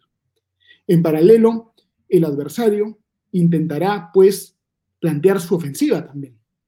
Pero la ofensiva del adversario la vamos a contener, porque la prensa está haciendo un trabajo fiscalizador, la ciudadanía también, y yo confío que los vamos a contener. Muy bien, Lucas. ¿Cuántos años tienes tú, si se puede preguntar? No, yo tengo 29 años y de hecho voy a cumplir 30 el día 12 de noviembre. Entonces, en más o menos una semana, un poco más, cumplo 30. Bueno, bueno, te quiero felicitar en nombre de todas las personas que nos escriben, que son muchas más que las que yo poncho, eh, o sea, de los comentarios que se ven, porque, bueno, te tienen camote, pues parece que te quieren mucho un saludo a todos los que están comentando, un agradecimiento grande. Y este, en realidad, eh, yo también te mando un gran abrazo y te felicito por tu entusiasmo, por tu decisión y por tu valentía. Muchas eh, gracias. Imagino que eres blanco de muchos ataques, pero son medallas sobre el pecho de un patriota. Así que adelante. Además, a mí, me enseñaron desde pequeño a tener cuero de, cuero de chancho, ¿no es cierto? Y, escamas de caimán. Entonces a mí los golpes, la verdad que no me, no me afectan tanto y vamos a seguir avanzando con coraje, con determinación para resguardar el Estado de Derecho, porque si permitimos que se instale la dictadura en el Perú, va a tardar décadas reconstruir lo poco que tenemos. Entonces el momento es ahora, tenemos que resguardar la democracia. Y el adversario tiene como objetivo claro reprimir a la prensa, que regrese la reelección presidencial indefinida, establecer un modelo estatista. Aquí ya no estamos en una situación de izquierda contra derecha o conservadores contra liberales o nada de eso. Ya eso no importa. Ahora la única dicotomía que importa es democracia versus dictadura. Y acá una invocación, incluso los que piensan distinto, incluso los caviares, apóyennos, porque tenemos que estar todos los demócratas unidos. Muchas gracias, Alfonso. Gracias. Un gran abrazo. Estamos en contacto. Un abrazo grande. Vamos. Muchas gracias. siempre. Bien amigos, era Lucas Gersi, ya lo escucharon, está la cosa muy intensa, muy tensa. Y ahora vamos a invitar a Diana Seminario, que debe estar acá con nosotros. Diana, ¿cómo estás? Buenas noches, ¿cómo te va? Hola, Alfonso. Bueno, yo encantada de haber seguido todo tu programa, te felicito, excelente. Excelentes intervenciones y, y, voy a serte sincera, me apena que Lucas Gersi apenas tenga 30 años porque ya debería estar por los 35 para tenerlo, pues, pero bueno, la paciencia todo lo alcanza, así que vamos a esperar que cumpla 35. Mira, este, yo tengo mucha fe en todas las cosas que, que, ocurren y que pasan, así que hay que seguir esperando para ver cómo se dan los acontecimientos. Yo te había invitado, Diana, porque tú eres una periodista que tienes mucha, mucho olfato político, pero también has terminado hace poco una maestría en comunicación y marketing político, o sea que estás con eh, los conceptos en la mano, ¿no? Por eso esta media hora que nos queda para terminar va a ser muy interesante poder conversar contigo para ver cómo estás viendo lo que ocurre. Ya tienes unos fans que te están saludando acá, Jorge Sánchez. Em, y bueno, en fin, muchas gracias a quienes nos saludan en este momento. Yo te preguntaría, Diana, eh, ¿cuál te parece que ha sido, digamos, el rasgo político más saltante de estos primeros 100 días del gobierno de Pedro Castillo? La mediocridad absoluta, el desgobierno y la falta de rumbo, ¿no? Digo, de rumbo eh, para los que realmente creemos en la democracia, porque coincido plenamente con Lucas, ¿no? Acá hay un, acá no hay ni moderados ni, ni radicales, acá hay un solo objetivo, que en eso sí está claro este gobierno. Este gobierno es mediocre de cara a la ejecución. Este gobierno es mediocre de cara a la gestión, pero que tiene un objetivo claro, no me queda la menor duda.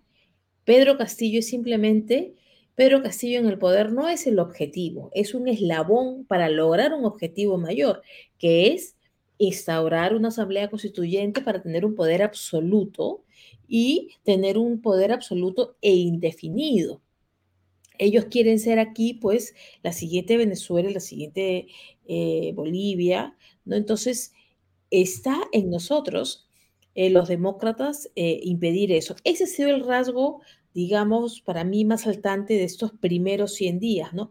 La mediocridad en la gestión, la mediocridad en, gobernar un gobierno sin rumbo para la prosperidad del Perú, pero un régimen un régimen con las cosas absolutamente claras en lograr el objetivo, que el objetivo a mediano plazo es el poder absoluto y, y van encaminados a ello, A ello con asamblea constituyente.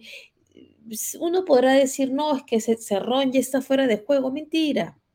Mentira, porque el objetivo es el mismo, lo acaba de decir Mirta Vázquez, que ah, existe todo el derecho para es llamar, recoger firmas para un referéndum, para una asamblea constituyente. Si Mirta Vázquez pensara distinto que Castillo y Cerrón, no fuera la primera ministra. Lo que pasa que tiene otros matices, no, no tiene, no lo dice de frente, pero es una, es una persona a la que hemos visto en los últimos días justificar los actos de violencia según ella, porque hay derecho a la protesta. La hemos visto que lejos de propiciar y defender la minería responsable, no lo ha hecho, porque su, su, lo que está en su ADN es ser antiminera, porque ella es una fiel discípula de Marco Arana, el principal antiminero del Perú, por quien está paralizado Conga, por decirlo de alguna manera, y ella celebra esos logros que lo único que generan es retraso para el Perú.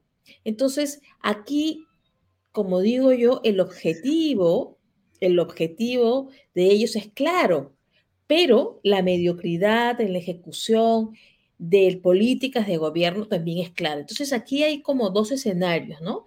el escenario general del Partido Perú Libre marxista, leninista, mariateguista y lo que es la ejecución del gobierno. Entonces, yo lo veo así, en esos dos planos, veo yo estos primeros 100 días, eh, lamentables 100 días de gobierno de Pedro Castillo y del Partido Perú Libre. No nos olvidemos. Hmm. Eh, te invito a ver estas imágenes para recordar y después viene mi siguiente pregunta.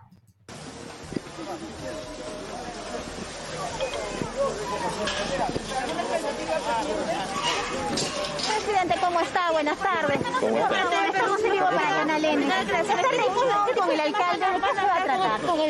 Bueno, estamos, me estoy esperando para conversar unos puntos muy importantes.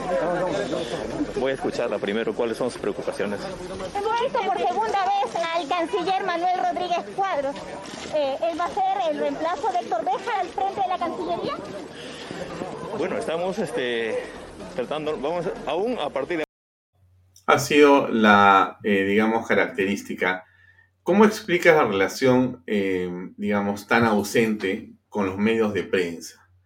¿El silencio presidencial es un mensaje político? Sí, claro. En política, y lo sabes bien, Alfonso, todo comunica.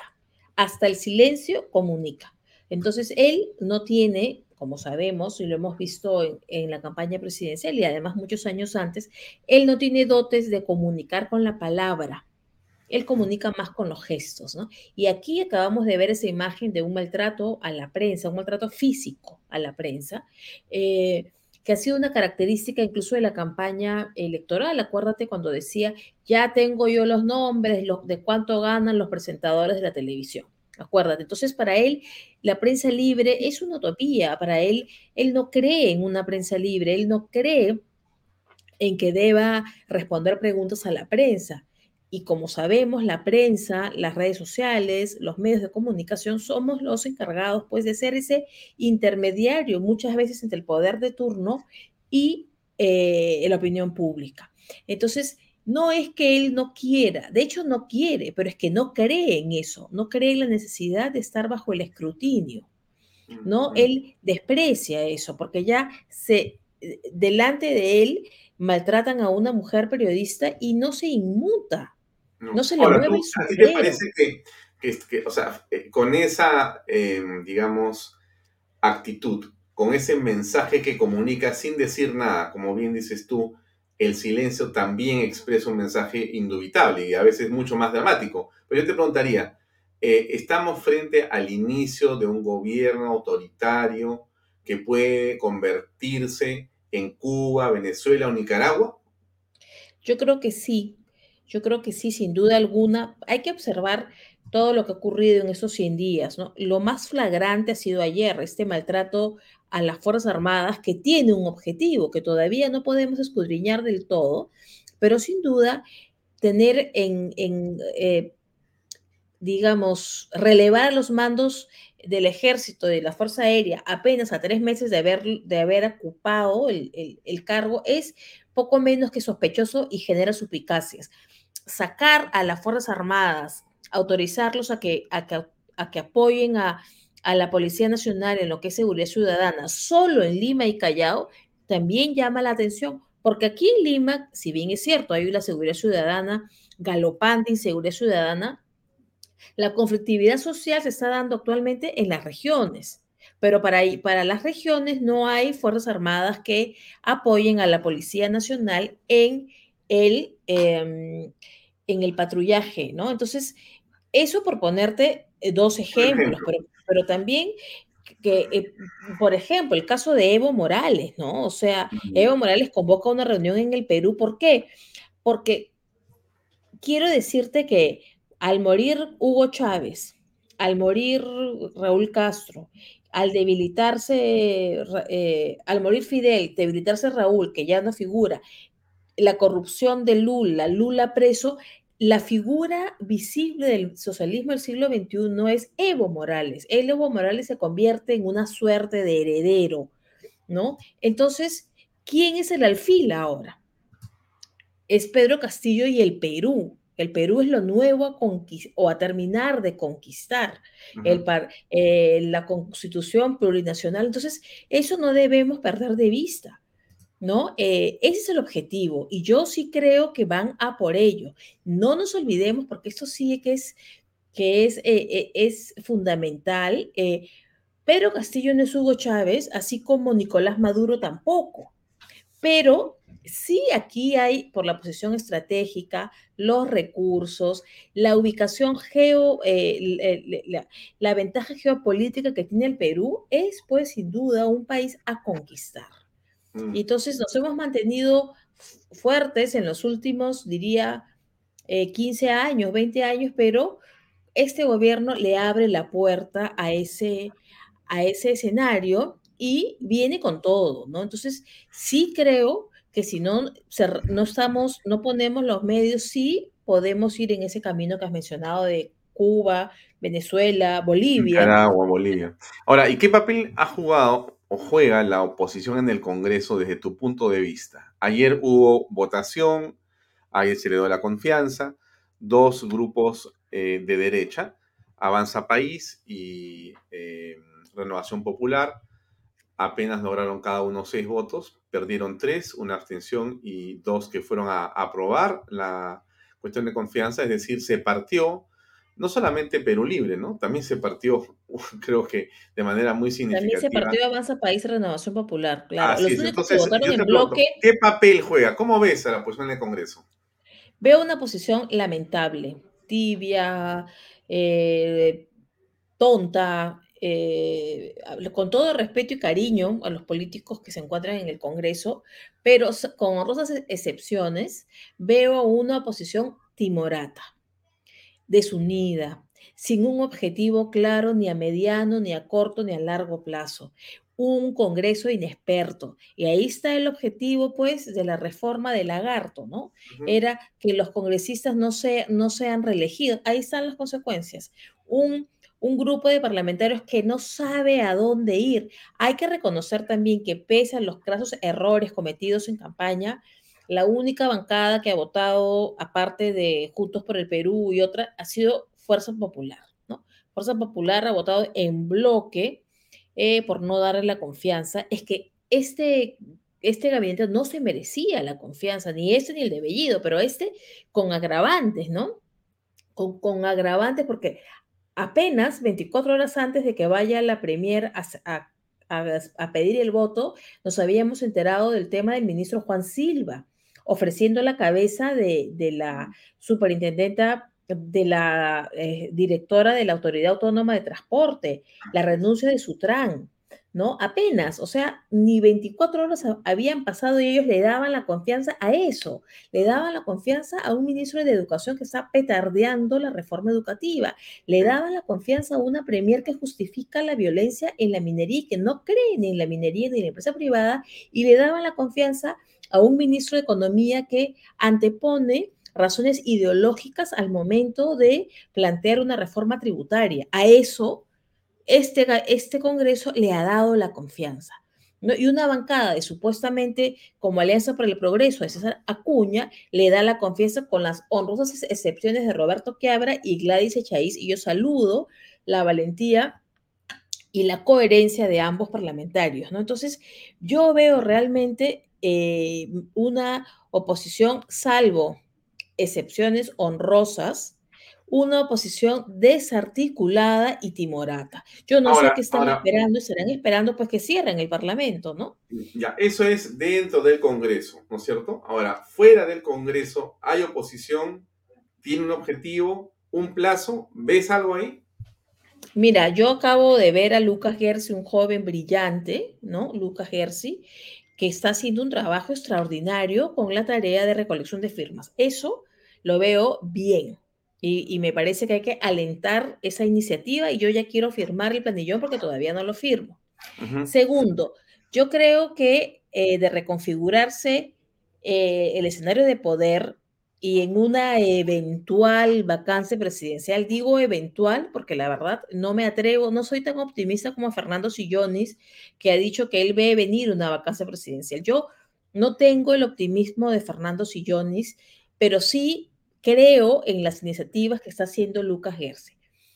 Pero a lo que voy es que si, si se diera una, una situación de esa naturaleza, uno se voltea a mirar a los líderes, ¿no? Entonces uno dice, pero claro, se va a Castillo y ¿qué hacemos, no? ¿Qué hacemos? ¿No será el peor el remedio que la enfermedad? Entonces, a lo que, a lo que voy es a lo siguiente. Creo que hay líderes extraordinarios en la oposición que no están en el Congreso y es a lo que a ellos deberíamos apuntar. Y voy a ser aún más exigente. Yo creo que las personas que han participado en la última campaña electoral deberían abstenerse, deberían abstenerse de siquiera eh, intentar subirse al carro de una, eh, de una mm, eh, de una reconfiguración en el poder. Yo veo con buenos ojos, bueno, lo, dicho, ¿no? Veo a jóvenes como Lucas Gersi, como Jorge Villena, a no tan jóvenes como Fernando Sillones, ¿no? Claro, pero, o sea, tú dices que Porky, Porky, este, Hernando de Soto, Keiko Fujimori, a, a sus cuateres de invierno. No, mira, Porky está eh, queriendo tentar la alcaldía de Lima, vamos a ver cómo le va. Pero Hernando de Soto, francamente, con ese tuit que puso hace dos días, eh, ha perdido, creo yo, liderazgo, ¿no? Porque dice, les ruego que vuelvan a mis congresistas, que no adelanten opinión, etcétera. O sea, prácticamente diciéndoles que voten por, por la confianza. Así lo leí yo, pero bueno, los congresistas han votado en un sentido contrario a lo que sugería Hernando, salvo tres, ¿no? Y, y, no, yo no le veo decisión. Lo que se necesita ahora son políticos con decisión, ¿no? Con agallas. Y yo, y en, en cuanto a Keiko Fujimori, que tiene una bancada muy disciplinada y, y muy buena, yo creo que Keiko Fujimori en las últimas elecciones, desgraciadamente, ese antifujimorismo virulento que existe distorsiona, distorsiona el escenario, ¿no? Entonces, creo que es momento de una reconfiguración del poder por fuera, como bien haces la pregunta, ¿no? Desde afuera, ya no desde adentro del Congreso y del poder. Yo creo que por ahí hay mucha gente buena, eh, hay mucha gente buena con ganas de hacer cosas buenas. Entonces, yo los invito a, las personas que están eh, mirándonos, que nos siguen y, que, y, que, den un paso adelante porque no podemos permitir que el país se vaya al despeñadero. Entonces, yo los nombres que he mencionado, como a Jorge Villena, y los vuelvo a mencionar, a Lucas Gersi, a Jorge Villena, a Fernando Sillón, dice a la misma Lourdes Flores que en esta última etapa ha tenido como un, ha tenido como un despertar, digamos, ¿no? Mm. Hay que recordar también que hay mucha gente a la que la, algunos medios de comunicación y algunas autoridades los han tenido como chantajeados y arrinconados, ¿no? Por diversos temas que no viene a cuento ahorita eh, de SAR, pero eh, enumerar, pero hay que decir también que apenas ciertos personajes muy buenos levantan o asoman la cabeza, son aplastados por una maquinaria, por una aplanadora mediática, caviar, ¿no? Entonces, por ejemplo, Manuel Merino, ¿no? Es otro personaje que, que también eh, ahí está, ¿no? Entonces, que han hecho política y que son políticos y que han sido simplemente aplanados mediáticamente. Yo creo que es momento de dejar los miedos y ponerse a luchar con un solo objetivo, que es la democracia y salvar al Perú de una autocracia, ¿no? A ver, dos cosas antes de seguir conversando. Una, quiero escuchar a esta señora en la calle, no sé si la has visto, la del principio del programa, intensa. Sí, la vi. Oh, no, he visto a una señora que, que, que dice cosas muy ciertas, ¿no? A ver, escuchemos, por favor.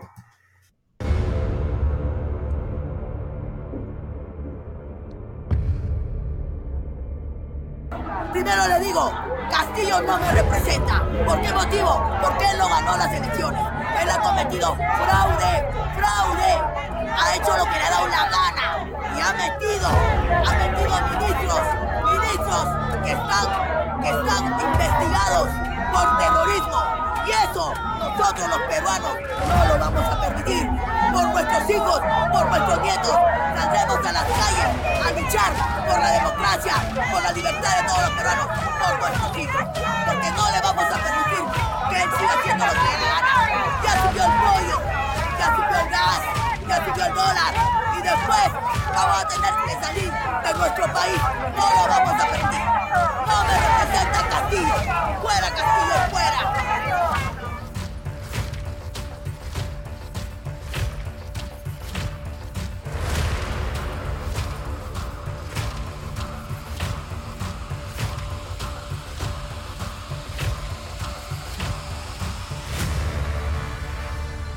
Bueno, eh, Toda ¿había la a la razón, señora? ¿Ah? Toda la razón, la señora. Sí, yo creo que la señora es analista política, la voy a invitar a Vaya Talks, donde la, la voy a encontrar en alguna calle de Lima, y la voy a reconocer porque la he estado viendo en las últimas horas, mucho rato lo he estado editando yo, eh, y me parece realmente muy importante lo que dice. Lo dice con una franqueza, con una contundencia muy, pero muy interesante. Eh, un espacio para el auspicio y regresamos con la última parte de esta conversación con Diana Seminario. Por favor, ¿dónde está el auspicio? Acá está. MMK. MMK Supermarket, ofertonazos, 15% de descuento, super lunes de limpieza. Super martes de cuidado personal. Super miércoles de pollo y cerdo. Jueves de cerveza. Super viernes de pescados y mariscos. Super sábados de parrilla. Super Domingos Infantiles, llévate el segundo producto a mitad de precio. MMK Delivery 960-587-331. Bueno, Diana, ¿qué papel le queda a los medios, a los medios digitales como por ejemplo Canal B? ¿Cómo ves tu programa y cómo ves lo que estamos haciendo? Para comentar con la Bueno, gente, ¿no? acá- 100 días también en la que hemos lanzado un medio y eso es importante, ¿no?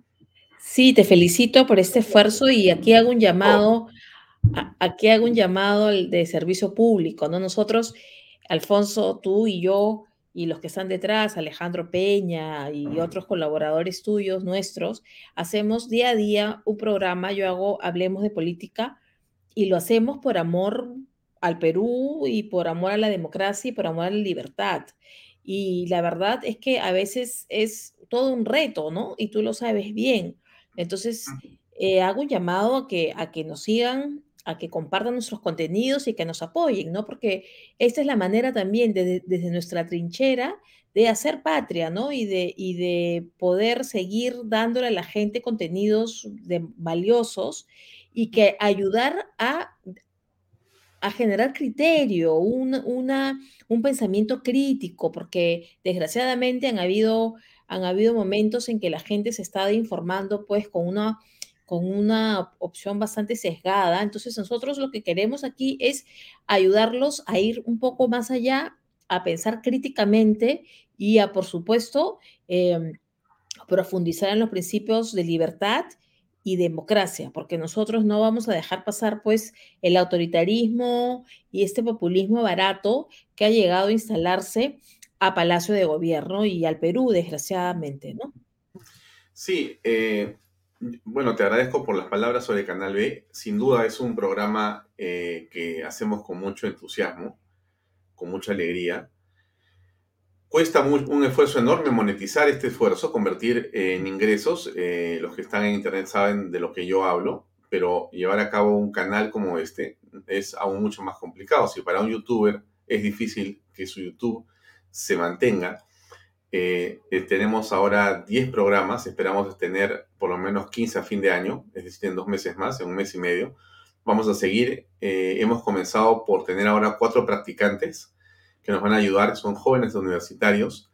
Eh, yo por lo menos, mira Diana, estoy súper contento, pero súper contento con Canal B. Siento que la gente está totalmente sintonizada con nosotros y estoy seguro que muy, muy pronto vamos a tener muchas sorpresas más, ¿no? La aplicación está funcionando ya y eso es buenísimo también. Entonces, creo que al final de cuentas, este, este medio está aquí para quedarse con la gente, ¿no? Porque eso me da una enorme felicidad. Así que te agradezco mucho por este tiempo de hoy.